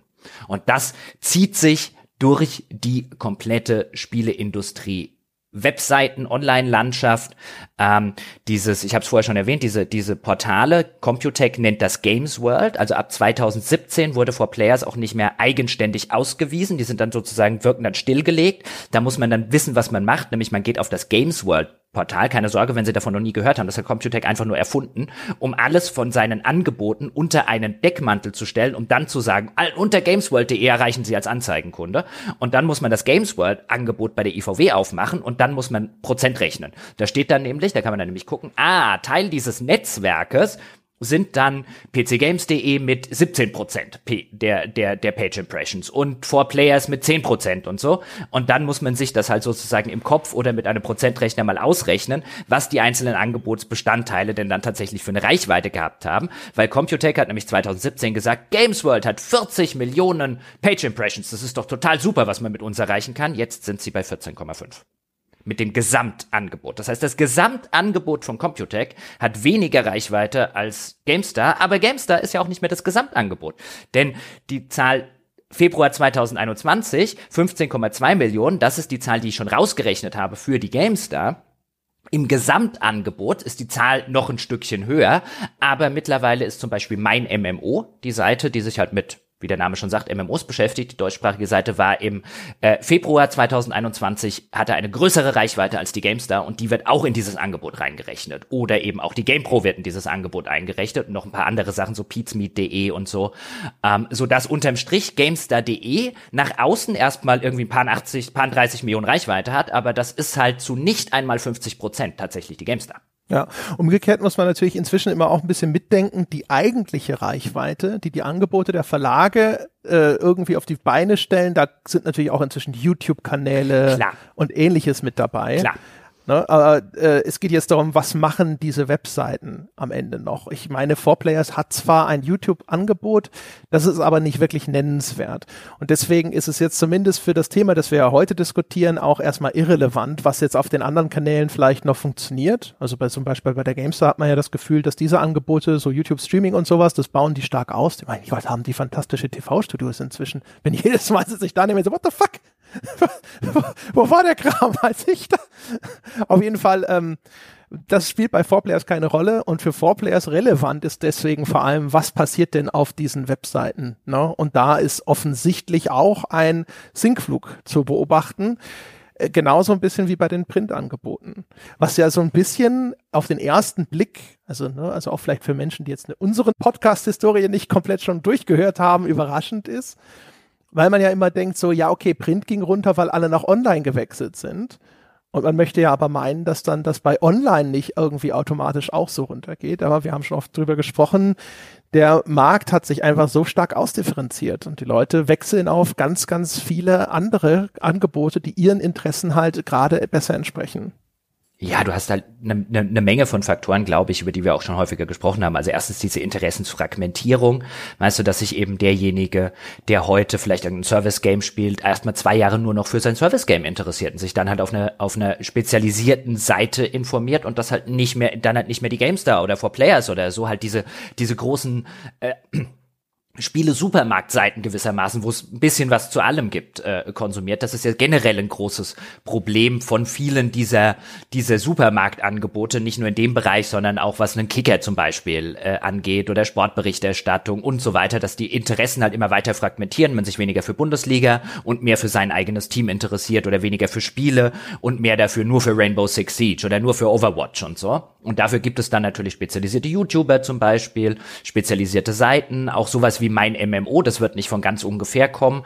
Das äh, Ding, was da die Games dazu gekauft hat vor nicht allzu langer Zeit, ähm, die, die Popularität davon eben, weil viele Leute halt in dieser Art, die berichten ja auch über Service-Games und nicht nur tatsächlich über so Online-Rollenspiele, ähm, sich da einfach äh, sehr viel in diesen Bereich reinfragmentiert hat. Das wird sicherlich eine Rolle spielen, aber ich glaube, und natürlich wird auch eine Rolle spielen, dass es andere Kanäle gibt. Und das ist so ein Teil, wo man hier halt sieht, sowohl was so eine PC Games als auch eine 4Players, also die Computech Sachen, ähm, du hast recht, bei einer, bei einer, beim Vorplayers habe ich jetzt auch nicht wahrgenommen, als würde dort Video und auch, auch so eine große Rolle spielen. Und Podcasts kamen wahrscheinlich bei den Kollegen auch ein bisschen zu spät. Aber das ist dasselbe Phänomen, was man auch bei einer PC Games zum Beispiel beobachtet. Also ich habe nicht den Eindruck, ähm, schon seit Jahren nicht, dass Computec irgendeine tatsächliche Digitalstrategie hat und Gottes Willen auch nur 2,50 Mark dafür investiert, wie du bei der GameStar gesagt hast. Also Webedia und vorher auch IDG das muss man denen ja wirklich lassen, auch wenn die Reichweiten jetzt da gesunken sind. Die haben immer wieder nach anderen Möglichkeiten geguckt, ähm, Reichweite zu erzeugen, anders mit Reichweite umzugehen und so weiter. Jetzt haben sie halt irgendwann gesagt, okay, Videos sind uns äh, sind uns jetzt wichtig. Dann hatten sie irgendwann gesagt, Podcasts sind uns wichtig. Und dann sind sie ja, wie du gerade schon gesagt hast, was sie dort für Studios rumstehen haben, die Kollegen, ähm, haben sie gesagt, dann müssen wir halt auch Geld dafür in die Hand nehmen. Und Computec hat es vielleicht gesagt, Geld dafür hat er noch nie mehr in den letzten sonst wie vielen Jahren in die Hand genommen. Das siehst du halt auch. Das siehst du, wenn ich mir ein PC Games Video angucke und ich gucke mir ein GameStar-Video an. Das sehe ich in der Medienproduktion, das sehe ich im Schnitt, das sehe ich damit, wie, wie, wie die, wie die, wie die Redakteure, schrägstrich die Moderatoren vorbereitet sind und so weiter. Also da ist halt, da liegen halt Welten qualitativ dazwischen. Und auch das war halt, glaube ich, halt einfach das Umfeld, in dem so eine Four Players agieren musste. Und wenn man sich jetzt anguckt, wie, wie die Reichweite halt gesunken ist, also zuletzt um die 1,4 Millionen äh, Page Impressions, das ist halt ein Katastrophenwert. Also natürlich davon ernährst du keine mehrköpfige Redaktion, auch wenn du die Reichweite quasi zu 100 Prozent ausverkauft äh, bekommst. Das ist halt viel, viel zu gering und viel zu irrelevant, wie du auf dem Werbemarkt jetzt sagen würdest.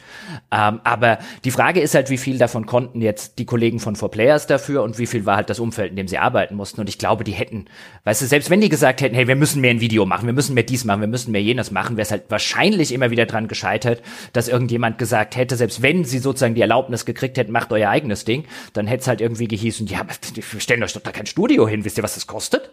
Ja, so ein, so ein äh, kleines Studiochen haben sie sogar.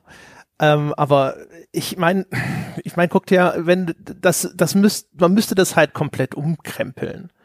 Und also es gibt einen Grund, dass die GameStar und jetzt Webedia im Vergleich zur Konkurrenz so viel besser dastehen, weil die halt immer wieder bereit waren, umzukrempeln. Nicht nur zu investieren, sondern aber auch sehr fundamentale Änderungen zu machen.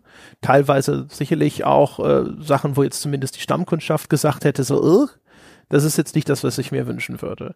Und Four Players zum Beispiel, die haben schon sehr stark Kurs gehalten, aber auch weißt du, du kannst, äh, glaube ich, aus so einer Redaktion raus, kannst du nicht, nicht irgendwelche Umwälzungen machen.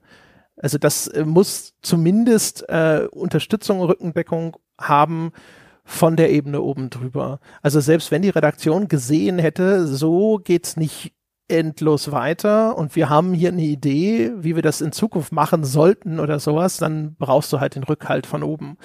Und ansonsten hast du so viel Zeug in deinem Tagesgeschäft. Ich meine, überleg mal, was es an Zeit und ja, Aufwand ja. kostet, allein diese ganzen Tests zu produzieren, über die wir gesprochen haben.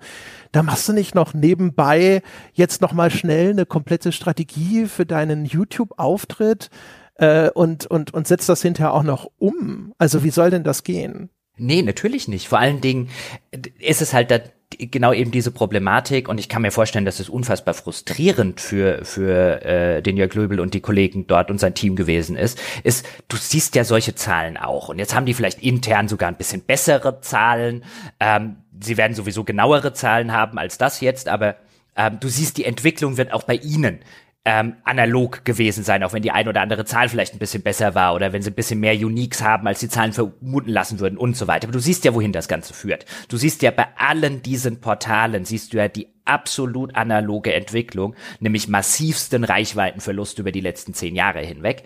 Ähm, und wenn du dann in der Struktur eines Unternehmens arbeitest, das nirgendwo anders auch nur den Funken von Interesse hat, auch nur so etwas zu machen wie, keine Ahnung, jemanden, der viel mehr Arbeit macht, auch nur besser zu bezahlen, geschweige denn neue Leute einzustellen, neues Equipment anzuschaffen. Wie gesagt, man hört vielfach von Computec, die haben nicht mal PCs ähm, mit denen sie arbeiten können, wenn die Redakteure nicht ihre eigenen Sachen mitbringen würden und so weiter, dann bist du halt auch einfach tot. Also dann bist du sozusagen, wie der Engländer sagen würde, dead in the water. Ähm, es wird halt noch eine Weile dauern, bis man deine Leiche sozusagen findet, aber ich kann mir halt vorstellen, dass das für die, für die, gerade für die Kollegen von 4Players, die sich ja immer noch ihre eigene Identität, wie wir es gesagt haben, bewahrt haben, dass die halt einfach, also dieses im Wissen, das muss irgendwann, also das ist endlich. Und es wird ja auch kein Rumreißen geben, weil dazu müsste etwas passieren, was in dieser Struktur hier garantiert nie passieren kann. Also dieses, du, du arbeitest ja gewissermaßen in einer Art Todeszelle. Ja, also was vor allem, man muss aber auch überlegen, was hier sicherlich hinzukommt, ist der, was wir vorhin ja schon als einen ihrer großen Vorzüge angepriesen haben, ist, dass es eine Redaktion ist, die sich jetzt nicht endlos verbiegen will und wird. Und äh, jetzt wird wahrscheinlich da auch einen Mechanismus greifen, den wir an anderer Stelle jetzt zum Beispiel auch bei der Spieleentwicklung kennen. Nämlich, wenn überhaupt ein Geldgeber bereit ist, größere Investitionen zu machen, dann meistens äh, in die Variante, die ihm als am wenigsten riskant erscheint. Und das heißt aber in diesem Falle, ne, da ist dann ja auch so dieser umgedrehte Survivorship-Bias. Man schaut so, okay, die Magazine, die jetzt noch nicht pleite gegangen sind, bei denen läuft es noch ganz gut, das muss also der Weg sein. Ja, und dann wird also gesagt, okay, was ist denn der Weg? Das ist hier Social Media, das ist, äh, wir gucken, dass das vielleicht Google-konformer wird, wir gucken, dass die Headlines entsprechend angepasst werden, wir müssen schauen, dass wir mehr auf SEO setzen und so weiter und so fort. Weil das ist eigentlich das etablierte Modell. Und das sieht man in unterschiedlich starker Ausprägung ja quer durch die Medienlandschaft, dass das unternommen wird. Bis hin dazu, dass selbst die äh, Twitter oder Facebook-Accounts von an sich erzseriösen äh, Medien, ne, Tagesschau oder sonst irgendwas, teilweise Sachen machen, wo hinterher die Leute sagen, was ist das denn? Da sind sie auf einmal ulkig oder da schießen sie sogar mal über das Ziel hinaus und dann gibt es einen kleinen Shitstorm und sonst irgendwas, weil man gesagt hat, okay, der Kanal ist so, also bedienen wir den so. Und wenn du jetzt aber eine Redaktion hast, die sagt so, nö, wir machen das bitteschön journalistisch sauber, wir machen das anständig und für andere Dinge stehen wir nicht zur Verfügung, dann ist es natürlich extrem schwierig, ne? weil einerseits ist dann der etablierte Weg relativ inkompatibel mit der Crew und umgekehrt aber, die haben vielleicht Ideen, vielleicht gibt's Ideen in dem Hause, das sind dann aber eher die unerprobten und die sind natürlich viel riskanter und dann sitzt ja. du vielleicht auch da als Geldgeber und sagst, okay, dann schauen wir einfach dem Ganzen nur zu. Ich glaube nicht, dass da ein, Ge ja, wenn es einen Geldgeber gäbe. Also ich glaube nicht, dass es in dem Fall, dass da jemand Geld gibt. Da, da, da zieht noch jemand eben, wie ich schon sagte, seit ein paar Jahren nur noch Geld raus. Da wird nichts Ja, oder mehr. in dem Falle wahrscheinlich steckt da eher Geld rein. Jetzt, wenn wir rein das Magazin betrachten. Ja, also es wird noch irgendwie sich gerechnet haben müssen, weil sonst hätten sie es. Also ich, mein, also ich bin mir sicher, sie haben es in dem Moment zugemacht, wo, äh, wo die erste nicht schwarze Zahl da stand. Ich könnte mir vorstellen, sie haben es vielleicht noch gebrauchen können. Wir haben ja schon gesehen, äh, auch in dieser Pressemeldung, die haben ja jetzt dort Dinge, die so in diesen Bereich Softwareentwicklung reingehen. Also dieses seltsame Tool Skill zum Beispiel, was so ne, externe Achievements sind, wo du dich als Publisher einkaufen kannst und sonstige Geschichten. Man kann sich vorstellen, die Marke oder auch das bisschen, das, das, was an Reichweite noch reinkommt. Wenn du irgendein neues Produkt platzieren willst, ist es natürlich trotzdem für dich gut, ein Portal zu haben, das trotzdem noch irgendwie besucht ist, anstatt dass du das dann hinterher über Werbung irgendwo mit einer viel größeren Streuung einsammeln musst und eben vor allem For Players hat sich halt einen sehr guten Ruf erarbeitet. Die Marke hat eine sehr hohe Glaubwürdigkeit. Damit kannst du noch was anfangen kann mir also auch vorstellen, dass man da vielleicht noch gedacht hat, okay, wir behalten das noch, weil es noch unterstützend wirken kann für neue Entwicklungen, ja, die ja. wir im, im Hause haben. Neue Entwicklung.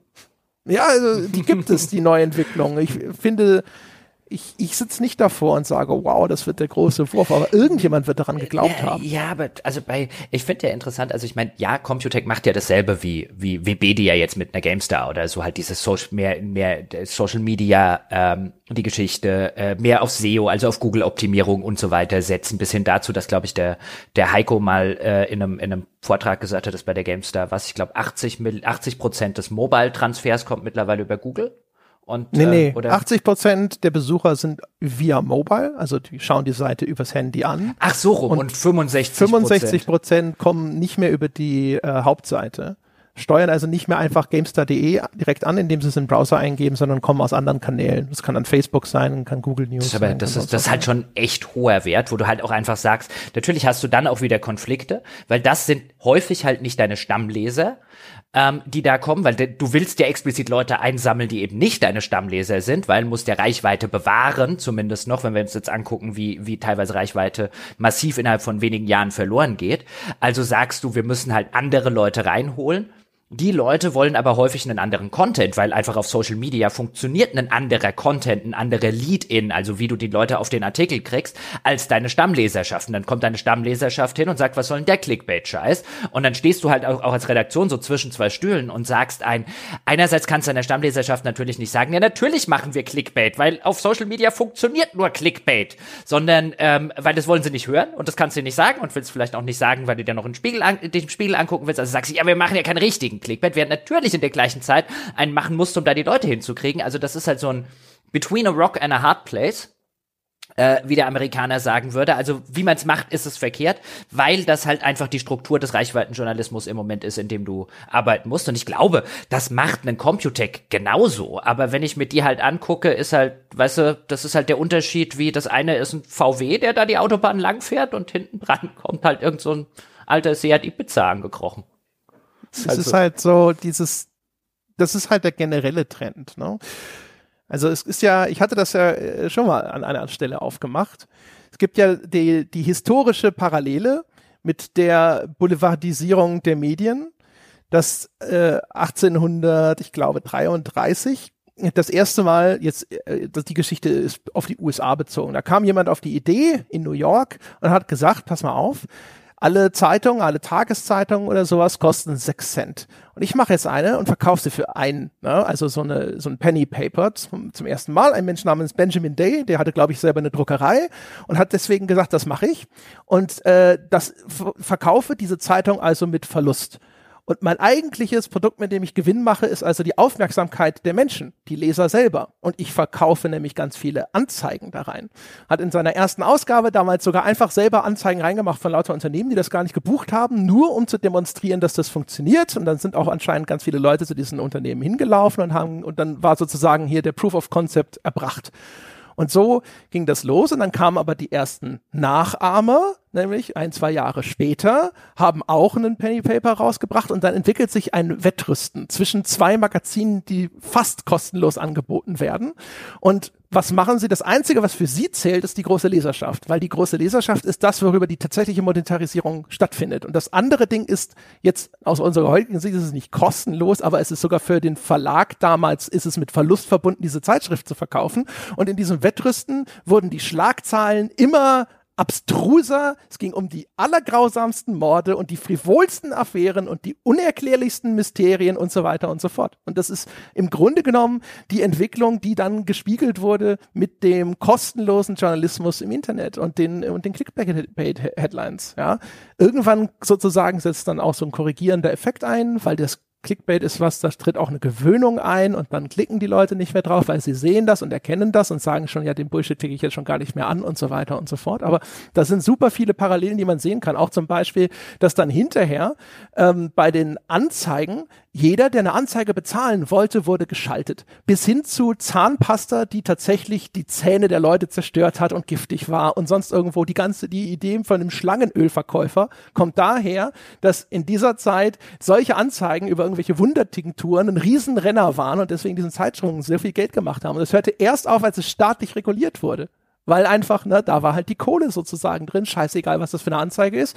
was haben wir heute gesehen? Webseiten, auf denen Anzeigen sind zu Glücksspiel, zu irgendwelchen Scams, äh, wo Malware verbreitet wurde und so weiter und so fort. Und wahrscheinlich mit den gleichen Ausreden wie früher. Ja, wir können ja nicht jeden Anzeigenkunden überprüfen.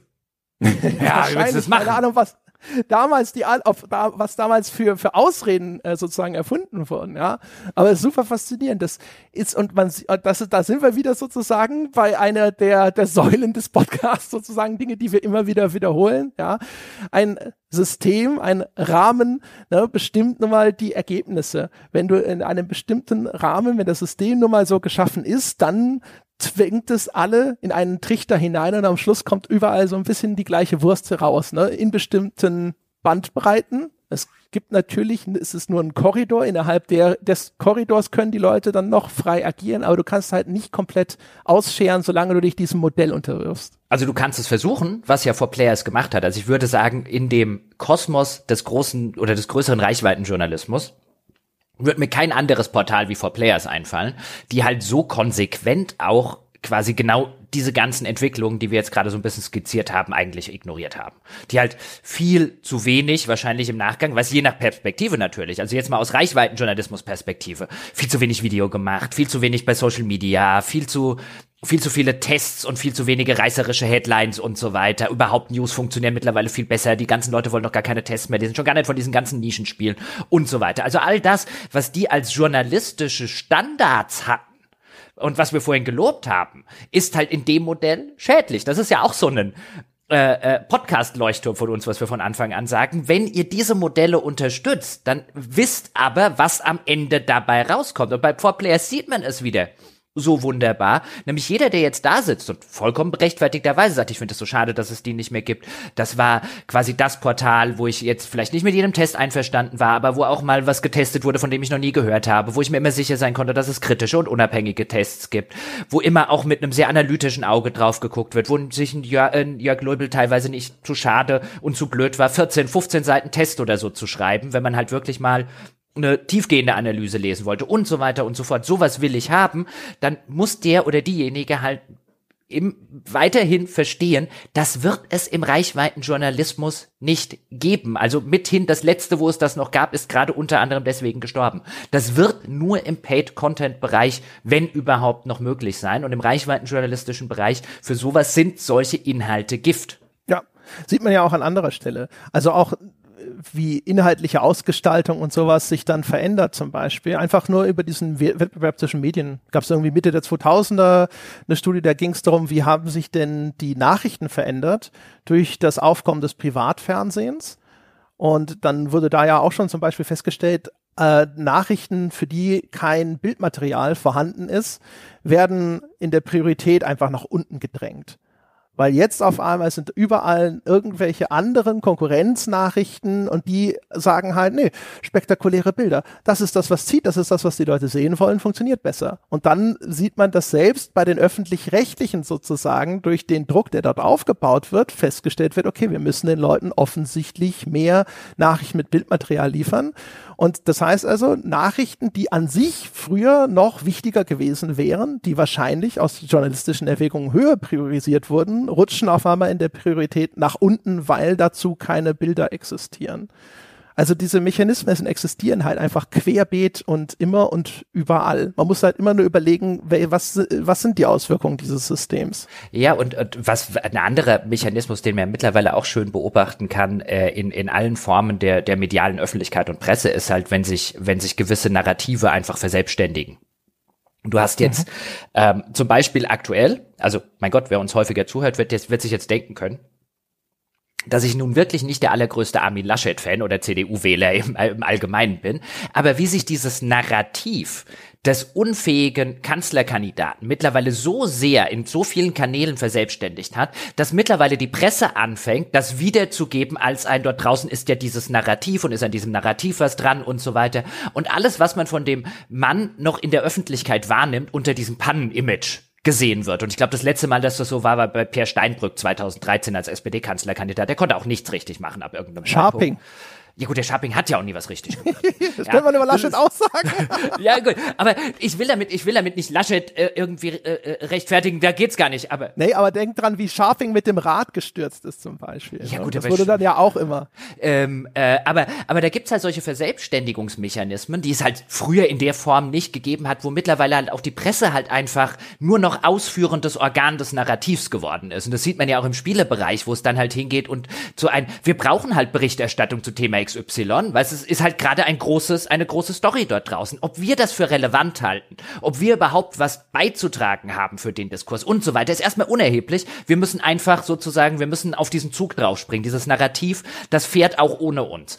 Und ähm, das ist halt auch so eine Sache, wo du halt einfach sagst, das geht nicht. Du kannst nicht, was weiß ich, keine keine äh, wahrscheinlich Inhalte, wenn das neue FIFA rauskommt, zu FIFA Ultimate Team und irgendwelche Bestspielerlisten und so weiter machen, weil das wird halt bei Google gesucht. Wenn du Reichweiten äh, orientiert arbeitest, geht es nicht, dass du diese Inhalte nicht machst. Ganz egal, ob die deine Stammleser überhaupt keinen Meter weit interessieren ähm, und vielleicht deine deine deine deine Paid Content Leser, äh, die dir auch noch die dir auch noch Geld bezahlen. Es geht halt einfach äh, nicht ohne. Oder wenn jetzt das nächste große Hype-Spiel irgendwie durch Steam marschiert, dann berichtest du darüber, auch wenn du es für völlig unberichtenswerten Kram hältst, äh, im Zweifelsfalle, aber es geht halt nicht anders. Und der einzige Weg aus dieser, aus diesem, aus diesem Hamsterrad rauszukommen, den ich auch nach wie vor sehe, ist Paid Content. Und ich glaube auch schon, dass den durchaus die Kollegen bei 4Players identifiziert haben, aber da wäre halt auch die Frage, selbst wenn sie gewollt hätten, hätten sie gedurft. Weil ich habe auch nicht mhm. den Eindruck, dass man bei Computech und Co. in irgendeiner Form Paid Content kapiert hätte oder wollen würde, was das angeht. Nicht, nicht äh, feststellbar zumindest. Es gibt jetzt nicht das Indiz.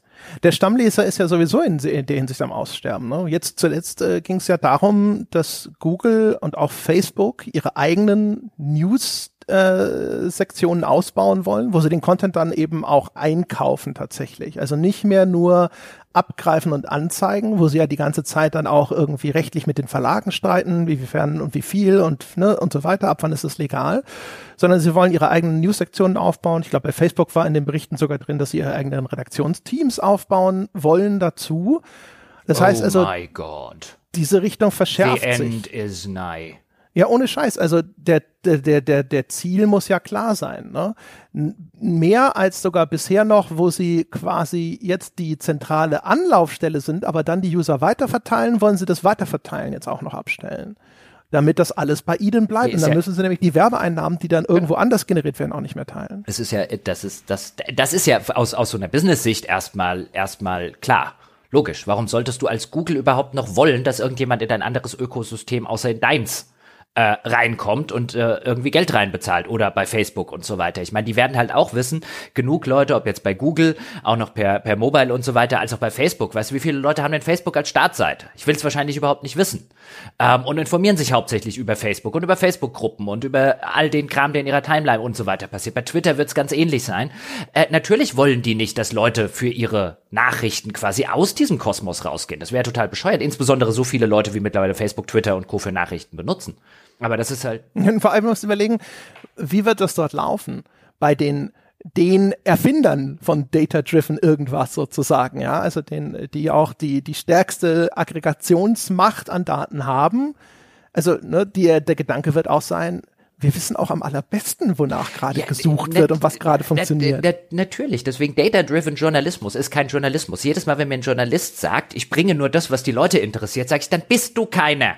Ja, dann bist du vielleicht ein Unterhalter, dann bist du vielleicht ein, was weiß ich, such dir irgendeinen netten Begriff aus, ja. Wegen mir nenn dich Uschi. Das ist mir wurscht, aber du bist kein Journalist. Also ein Journalist ist, der über Dinge berichtet, die Leute wissen sollten und nicht die, die sie äh, vermeintlich wissen wollen, weil es die Datenlage hergibt. Weil wir sehen ja auch, gerade in der schönen neuen Online-Welt, was wird denn passieren mit einem Journalismus, wenn er wirklich nur noch über die Dinge berichtet, die Menschen interessieren? Weißt du, was dann alles hinten runterfällt? Ja, wer interessiert denn gerade, gerade interessiert keiner an Edward Snowden, Pföpp. Ja, braucht man nicht drüber zu berichten, sind keine Klicks drin. Weißt du, wie viel wichtiges, relevantes Zeug, was heute schon hinten runterfällt, weil es halt immer dieses eine oder diese zwei bestimmenden Themen in den Nachrichten gibt. Ich meine, aktuell ist es Afghanistan. Was alles hinten runterfällt hinter Afghanistan, will ich gar nicht wissen. Und das bedeutet ja nicht, dass das Thema Afghanistan derzeit, Kabul, Flughafen und so weiter nicht relevant wäre. Selbstverständlich ist das ein relevantes Thema. Aber da siehst du von öffentlich-rechtlichen Medien bis hin zu jedem anderen Medium, die sehen, da sind gerade die Klicks drin. Da müssen wir fünf, sechs, sieben Artikel produzieren. Der Rest ist erstmal Backburner. Und das ist halt echt schade in einem Nachrichtenumfeld. Echt, echt schade schade. Ja, und selbst da, also selbst innerhalb dessen, was noch in der Berichterstattung die entsprechende Aufmerksamkeit bekommt, dann hast du halt das zusätzliche Problem mit diesen völlig überhitzten Newszyklen, wo es inzwischen auch kaum noch ein Medium gibt, das sich dem entzieht, nämlich sofort muss ein Bericht raus. Wir wissen noch nichts. Wir haben keinen klaren Überblick über die Lage. Äh, es gibt noch keine Möglichkeit, das vernünftig einzuordnen, aber der Bericht geht trotzdem schon raus.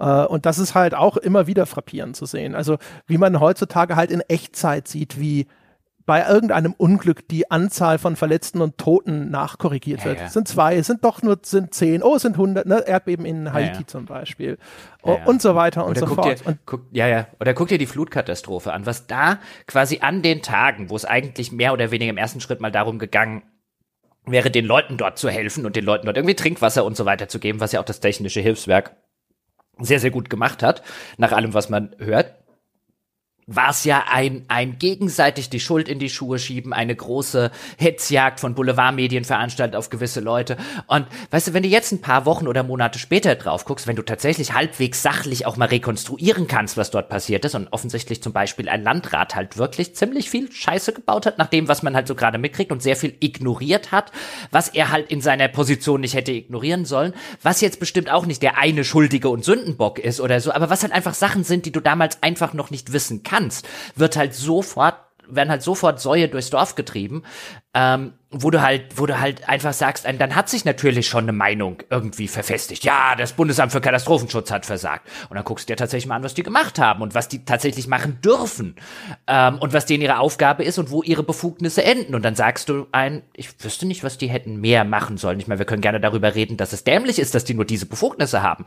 Aber viel mehr hätten sie gar nicht machen können. All solche Geschichten. Das wird natürlich am Anfang mittlerweile von nahezu jedem Medium, weil die Story ist da, die Klicks sind da, die Leute wollen was drüber lesen. Wir können ja nicht den Artikel schreiben, wir wissen noch nichts.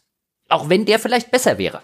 Ja, also das, das Abwarten ne? oder das nochmal durchatmen und vielleicht jetzt noch nicht direkt, äh, das ist halt auf jeden Fall auf dem Rückzug. Ne? Wie gesagt, das ist nicht überall Katastrophe.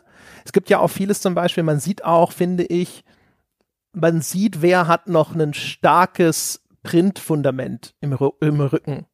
Ich habe das Gefühl, bei denen äh, ist mehr Möglichkeit da, auch nochmal vielleicht zu sagen, jetzt hier, das geht jetzt ein bisschen zu weit, das ist doch vielleicht auch ein bisschen schädlich fürs Markenimage. Und andere, ne, wo es dann vielleicht jetzt langsam schon wieder knapp wird oder sowas, die ergeben sich dem System dann halt komplett.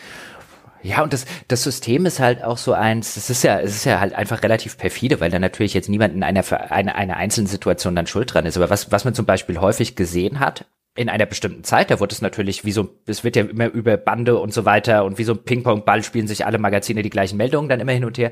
Da ging mal eine Zeit vor, vor, vor ein paar Wochen ging halt mal durch, wie irgendwie, ja, das technische Hilfswerk dort beleidigt wird von Querdenkern und so und, und mehr oder weniger sabotiert wird und die Leute werden als sonst was bezeichnet, die armen Leute, die da nur irgendwie helfen wollen und Co.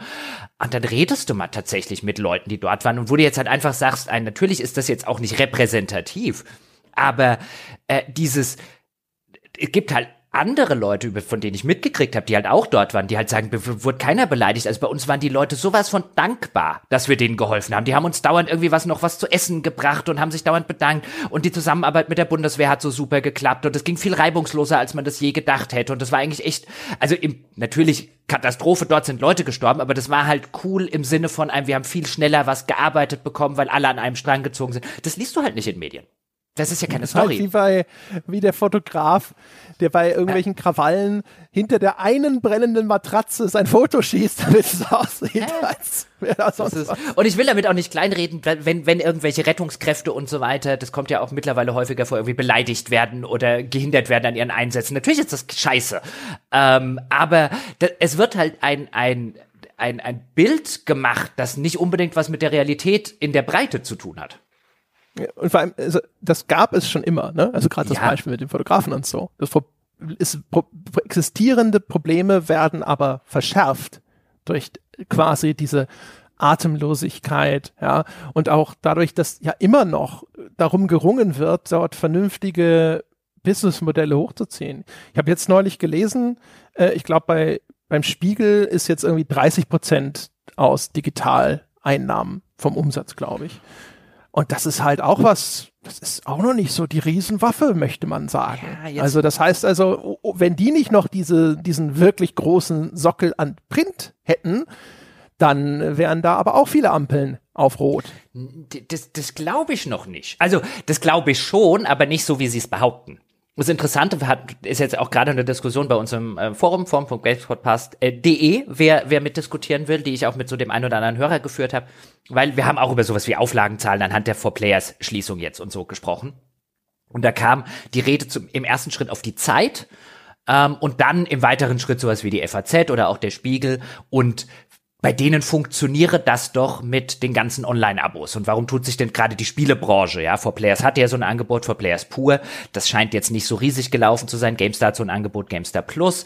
Ähm, äh, äh, und ich glaube, ich wüsste nicht, ob Computec überhaupt eins hat, aber irgendwas werden sie bestimmt haben.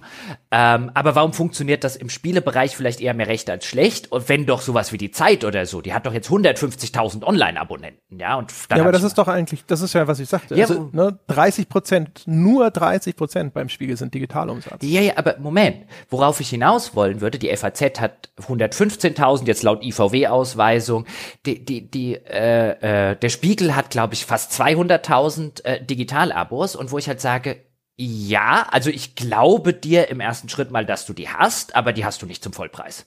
Das sind keine harten Abos. Ähm, genauso wenig wie die Auflagen, die sie haben zum, äh, zur, zum Thema äh, Abonnements. Also die, die Taz, äh, die Taz sage ich schon, die, die Zeit will angeblich irgendwas um die fast 400.000 Abos haben. Und die glaube ich ihnen nicht. Zumindest nicht zum Vollpreis. Also ermäßigte Studie-Abos, irgendein 1 Euro E-Paper-Abo und so weiter. Solche Geschichten, wenn die darunter subsumiert sind, ja, ja, ja, ja, ja. Ähm, aber das ist halt, will nur sagen, ein, ob das überhaupt stimmt, die Zahlen, die du jetzt genannt hast. Ich könnte mir nämlich vorstellen, die sind in Wirklichkeit noch viel, viel grausamer. Die, also das, das weiß ich nicht. Ich habe die, oh, wo habe ich das gelesen? Ich glaube beim äh, dem bei bei dem äh, DJV glaube ich. Mhm. Der verlinkt äh, immer, glaube ich, da über ne, also die Seite von Verdi und dann Journalistenverband und sonst irgendwas. Und ich glaube, die, die verlinken so quartalsmäßige Erhebungen einfach über die komplette Landschaft. Ja, ja, ich habe das, ich, kenn, ich, ich hab das auch gelesen. Ja, ja. ja, genau. Und das lohnt sich da immer mal wieder reinzuschauen. Und da war jetzt zum Beispiel, glaube ich, beim Spiegel nämlich diese 30% Digitalumsatz. Also ist ja egal, selbst wenn die, wenn die noch, wenn es in Wirklichkeit noch schlechter dastünde, wäre es ja nur noch schlimmer. Also ich hätte zum Beispiel erwartet, dass das vielleicht schon deutlich weiter fortgeschritten ist, äh, ne? dass, dass man schon deutlich mehr Umsatz macht mit diesen Digitalsegmenten. Mhm. Und dass das noch nicht so viel ist, zeigt eigentlich nur, finde ich trotzdem nochmal zusätzlich so, oh oh, äh, eigentlich, wenn ich mir anschaue, ich meine, Spiegel gehört ja auch zu den größten Seiten in Deutschland, was so Aufrufe angeht und so, wo man sich denkt, so krass, krass, dass da nicht schon deutlich mehr bei rumkommt. Ja, wo, wobei, da wird ja ordentlich was rumkommen, wenn die Zahlen tatsächlich stimmen würden. Also das, ähm, ich habe jetzt keine, keine Maske, aber außer ich habe lange genug in der Branche zu arbeiten, um die für Mondzahlen zu halten. Also wenn wir jetzt bei der Zeit zum Beispiel bleiben, die verkaufen am Kiosk noch und das kann halt eine IVW sehr gut nachprüfen, wie viele. Also bis aufs Einzelstück kann man das dort nachprüfen. Ähm, und die werden auch bis auf Einzelstücke dann immer schön ausgewiesen, wie viele Kioskverkäufe. Es gibt die, die Zeit verkauft 67.000 äh, äh, im, im letzten Quartal am Kiosk. Aber die will 400.000 Abos verkaufen. Bei 67 Wobei natürlich jetzt Kioskverkäufe mit Corona zurzeit sind ja eh. Ja, natürlich, aber das, das ist halt schon eine extrem hohe Zahl und die, die, die, die zieht sich dann so durch. Und ich würde auch sagen, wenn du 150.000 Digitalabos hast, die Zeit will zum Beispiel 6 Euro pro Woche für ein Digitalabo. Hm. Wenn du 150.000 Digitalabos hast zum Vollpreis für 24 Euro, warum machst du dir noch die Mühe angesichts dieser 3,5 Millionen, die du einfach ohne Druckkosten, ohne Vertriebskosten und so weiter, warum schaffst du noch 67.000 Zeitungen an den Kiosk?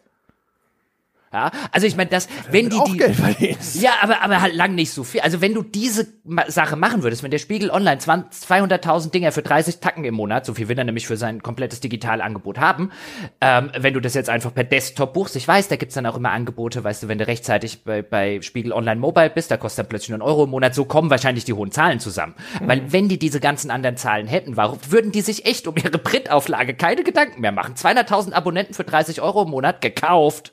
Wobei also ne, ihre Print, äh, Print, also Printauflage ist ja eigentlich tatsächlich immer noch ganz erstaunlich hab's nicht mehr im Kopf, 600.000, 700.000, glaube ich, beim Spiel. Nee, deutlich weniger. Die verkaufen auch nur so noch um die, ja, ja. Die, die, die, die, die retten gerade alle ihre sinkenden Printzahlen durch diese, durch diese, wie ich finde, Mond-Online-Zahlen, die sie da zusammenrechnen.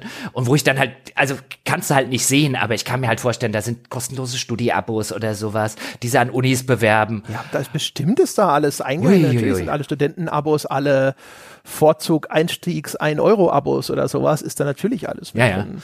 Ja. Das ähm. ist schon klar. Also wie gesagt, da, da ist ja, aber trotzdem, es geht ja, ne, also bei dem, was ich da hatte, das sind ja immerhin Umsatzzahlen, da geht es um Geld, da, ne, und Geld ist nun mal Geld. Wenn das aus dem Digitalbereich kommt, ist es wurscht, ob das ganz viele 1-Euro-Abos waren. Natürlich, aber es ist ja auch ja. ein, der Spiegel ist jetzt ja keine AG.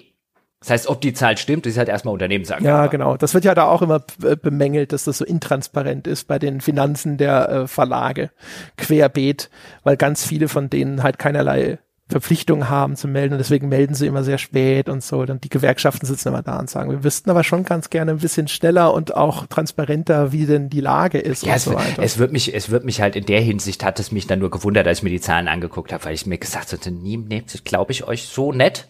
Ja, Insbesondere, wenn ihr das auch noch so tut, als ein, wir haben den digitalen Wandel geschafft und so weiter und so fort. Ähm, äh, ich würde es ihnen ja, ich würde ja, würde einem ja wünschen, aber ich glaube tatsächlich nicht, dass äh, die in der Lage sind, äh, äh, die die bestehenden Magazine quasi das das Nachrichtenmagazin der der Zukunft zu sein. Da werden andere Sachen kommen. Man wird es sehen. In jedem Falle, ne, um zu der Ausgangsgeschichte nochmal zurückzukehren. Äh, ich glaube, wenn irgendwann dort mal diese Polkappen abgeschmolzen sind, ja, im Rahmen des digitalen Klimawandels in der Medienlandschaft, um hier metaphorisch mal so richtig aufzutrumpfen, dann äh, wird es dann noch richtige Überschwemmungen geben, auch bei Medien, wo man heute schon meckert, so Mensch, was auf deren Startseite und die Printausgabe ist so viel besser und so viel seriöser. Äh, da haben wir noch gar nichts gesehen das kann alles noch sehr, sehr viel schlimmer werden. Ja, ja. Das, äh, erstens glaube ich das und worauf ich, was ich heute auch nochmal sagen wollte, war ein, was wir jetzt bei For Players gesehen haben. Wir haben jetzt gesehen, wie schnell es innerhalb von 10, 11 Jahren gehen kann und wie dramatisch da der Absturz ist. Also von 39,3 auf 1,4. Ich will gar nicht den prozentuale, die prozentuale Abnahme berechnen. Das dürfte echt, echt viel sein. Ähm, ein hoher Prozentwert sozusagen, minus ein hoher Prozentwert. Ähm, ich glaube nicht, dass das das letzte Portal ist. Also insbesondere auch in dem Segment. Ich habe jetzt zum Beispiel mal geguckt, gibt ja noch andere Portale, ich habe Interesse halber mal bei Games Welt geguckt. Das gibt's ja, die Kollegen gibt's ja auch immer noch. Die haben gerade eine Reichweite von insgesamt, und da ist auch ihr Mann TV, das haben sie offensichtlich auch so ein, ein, ein Männerportal auch, und auch irgendwie eine, eine Sendung dazu. Ähm, das ist da auch mit eingerechnet, das ist nicht nur gameswelt.de, die sind bei 650.000 als Reichweite und davon kannst du eigentlich noch nicht mal eine Zwei-Personen-Redaktion finanzieren. Also muss da noch was anderes irgendwie reinkommen. Ich meine gar nicht, bevor es jetzt immer falsch versteht, nicht illegales oder so, aber Doch, die müssen halt vielleicht auch ich hab's immer gesagt, wenn der Vitus, der Vitus gerade zuhört. Der Vitus, ja. der alte russische Geldwäscher. Ja, ja, der hat auch schon immer so ausgesehen wie einer. ja, genau. Macht ja auch gerade irgendwo Urlaub, ja, in so irgendeinem schicken Hotel habe ich auf Facebook gesehen. Habe ich auch gleich gesagt, okay, hier. Ah, jetzt wissen wir es natürlich. Ja. Quasi, das ist Putins äh, äh, äh, Games-Troll-Werkstatt in Deutschland. Sowas. Ja. Also äh, die, entweder das oder es ist ein eindeutig der Rüdiger Neberg unter den Online-Magazinen. Ja, und der, falls jetzt jemand auch noch fragt, was mit Gamers Global, die melden nicht da müssen wir dem Jörg glauben. Und alles, was ich vom Jörg in letzter Zeit, äh, vom Jörg Langer gesehen habe, auch auf Gamers Global, ist ein, bitte unterstützt uns mehr. Also es scheint auch jetzt da die Reichweite nicht so geil. Ich, ich glaube, John hat gemeldet, nicht so geil. Ja, genau. Aber jetzt, er hat jetzt keine IVW-Zahlen oder so. Ähm, Finde ich ja auch ganz okay. Das hätte ich an seiner Stelle auch nicht gemacht. Aber was man dort so liest, ist, geht's denen auch gerade genau aus solchen Gründen. Weißt du, die Reichweite wird immer geringer, immer mehr Leute benutzen Adblocker und so weiter. Diese alten klassischen Sachen, wo du halt früher noch gesagt hast, ey, wenn ich mit einer Reichweite von 50 Millionen rede und 50 Prozent benutzen ihre Adblocker, habe ich halt immer noch eine Netto-Reichweite von 25 Millionen, die kriege ich verkauft. Wenn du halt irgendwann über drei Millionen redest und 50 Prozent benutzen ihre Adblocker, dann hast du halt ein Problem. Ja, also schon früher wahrscheinlich. Ja, aber und dann Adblocker ist ja nur schlimmer geworden. Ne? Also ja, ja. die Zahl von 30 Prozent, das war ja eine Erzählung von Jörg Leubel in dem Video, auf eine zurückliegende Zeit, also 2011. Ja, ja, Heutzutage, also heute bei 80 den, plus, äh, oder? Adblocker kriegst du ja frei Haus geliefert. Ja, ja, also du musst du nicht mal mehr selber installieren, den hat dein Browser schon an Bord, wahrscheinlich standardmäßig aktiviert, also. Und dann bei so einer, bei so einer, bei so einer jungen, tech-affinen Zielgruppe, die du hast, also 80 Prozent plus würde ich schätzen. Adblockerrate. Ich habe keine Ahnung, wie das heutzutage aussieht, aber ich glaube, es ist halt schon fies, könnte ich mir vorstellen. Also ich äh, habe ja immer aus Prinzip den Adblocker nicht an, weil ich es kenne, sozusagen. Wie schmerzhaft es ist, auf solche Adblock-Statistiken zu schauen. Ähm, äh, es ist auch gefühlt nicht mehr ganz so katastrophal im Kosmos der Online-Werbung, zumindest auf den Seiten, die ich so besuche wo, weil früher, es gab eine Zeit, da konnte ich jeden verstehen, ja, der gesagt hat, wenn mich die nächste Flash-Werbung anspringt, dann platzt mir die Hutschnur, jetzt habe ich keinen Bock mehr. Ja, ja, das ist viel, das, das ist deutlich. Auch, auch Mobile übrigens, jetzt mit bei mir mit neuem Handy und so weiter, auch wenn ich eine, eine, eine, eine GameStar zum Beispiel, jetzt das erste, was mir einfällt, einzusagen, es, was nicht mehr passiert, es ploppen irgendwelche Dinge auf. Sie sind der 27. Gewinner beim Telekom-Gewinnspiel, ja, und wir würden hier Ihnen gerne Malware aufs Handy laden, was ja so eine Zeit lang auch bei denen das Problem war, weil die es halt über Vermarkter machen und dann halt die letzte Verramsch-Vermarkter halt noch solche Leute mit an Bord holen. Also das haben sie zumindest rausgekriegt. Ist mir schon lange ja, nicht mehr also, passiert. Wie gesagt, ich habe das Gefühl, das ist internetweit ganz stark zurückgegangen. Wahrscheinlich, weil sie gemerkt haben, dass das die Leute ganz stark in die Richtung von Adblock getrieben hat. Und also, wie gesagt, ich habe keine Ahnung, wie die Statistik heute aussieht. Vielleicht ist es sogar gnädig, weil inzwischen einfach das, äh, der Druck nicht mehr so groß ist, das weiß ich nicht. Aber je kleiner du bist, da tut dir dann halt hinterher wirklich alles weh. Wobei natürlich auch umgekehrt die Werbung geht, glaube ich, also ne, du, du kannst fast nur noch, glaube ich, diese Restplatzvermarktung einbauen. Also irgendwas von Google, Outbrain, lalala, mhm. irgendwas. Ähm, also ne, Sachen, die nicht bei dir direkt gebucht werden. Aber letztere sind die lukrativen und die anderen sind halt das, wo du wirklich nur bei richtig großer Reichweite auch tatsächlich Geld mitmachst. Das heißt also als kleine Webseite, das hilft dir dann leider auch nicht über den Hügel. Ich würde sagen, André, an dieser Stelle ja, können wir einen Strich drunter machen. Und vor allen Dingen möchte ich dann, bevor du die äh, äh, werten Herrschaften ja, nach draußen geleitest, zur Tür geleitest, sie natürlich aufhältst, die in den Mantel reichst, möchte ich an der Stelle nochmal sagen an die Kollegen von 4Players, ob, ob sie jetzt zuhören oder nicht.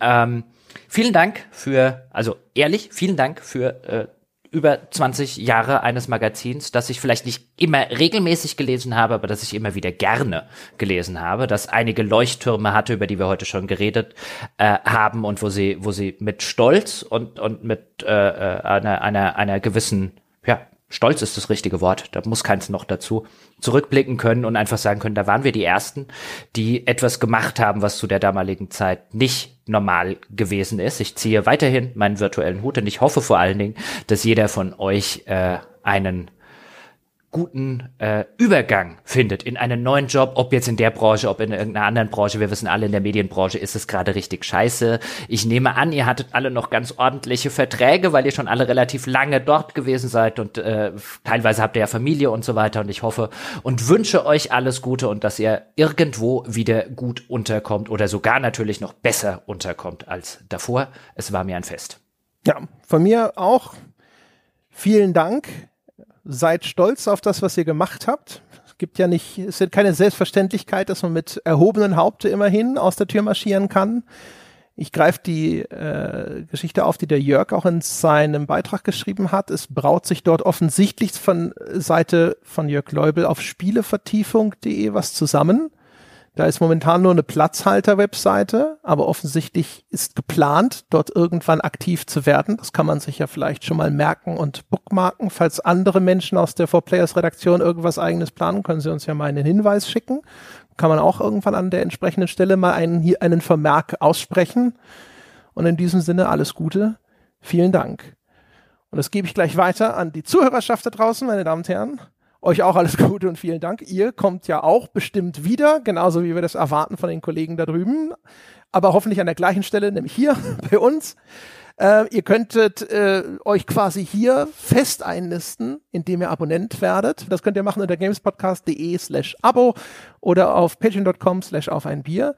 Ihr könnt mit uns über diese Folge und über alles andere diskutieren unter forum.gamespodcast.de und wenn ihr einfach nett sein wollt, ohne in die Tasche zu greifen, dann könnt ihr uns folgen auf Spotify, ihr könnt uns eine nette Beurteilung schreiben auf iTunes oder wo auch immer ihr das antrefft.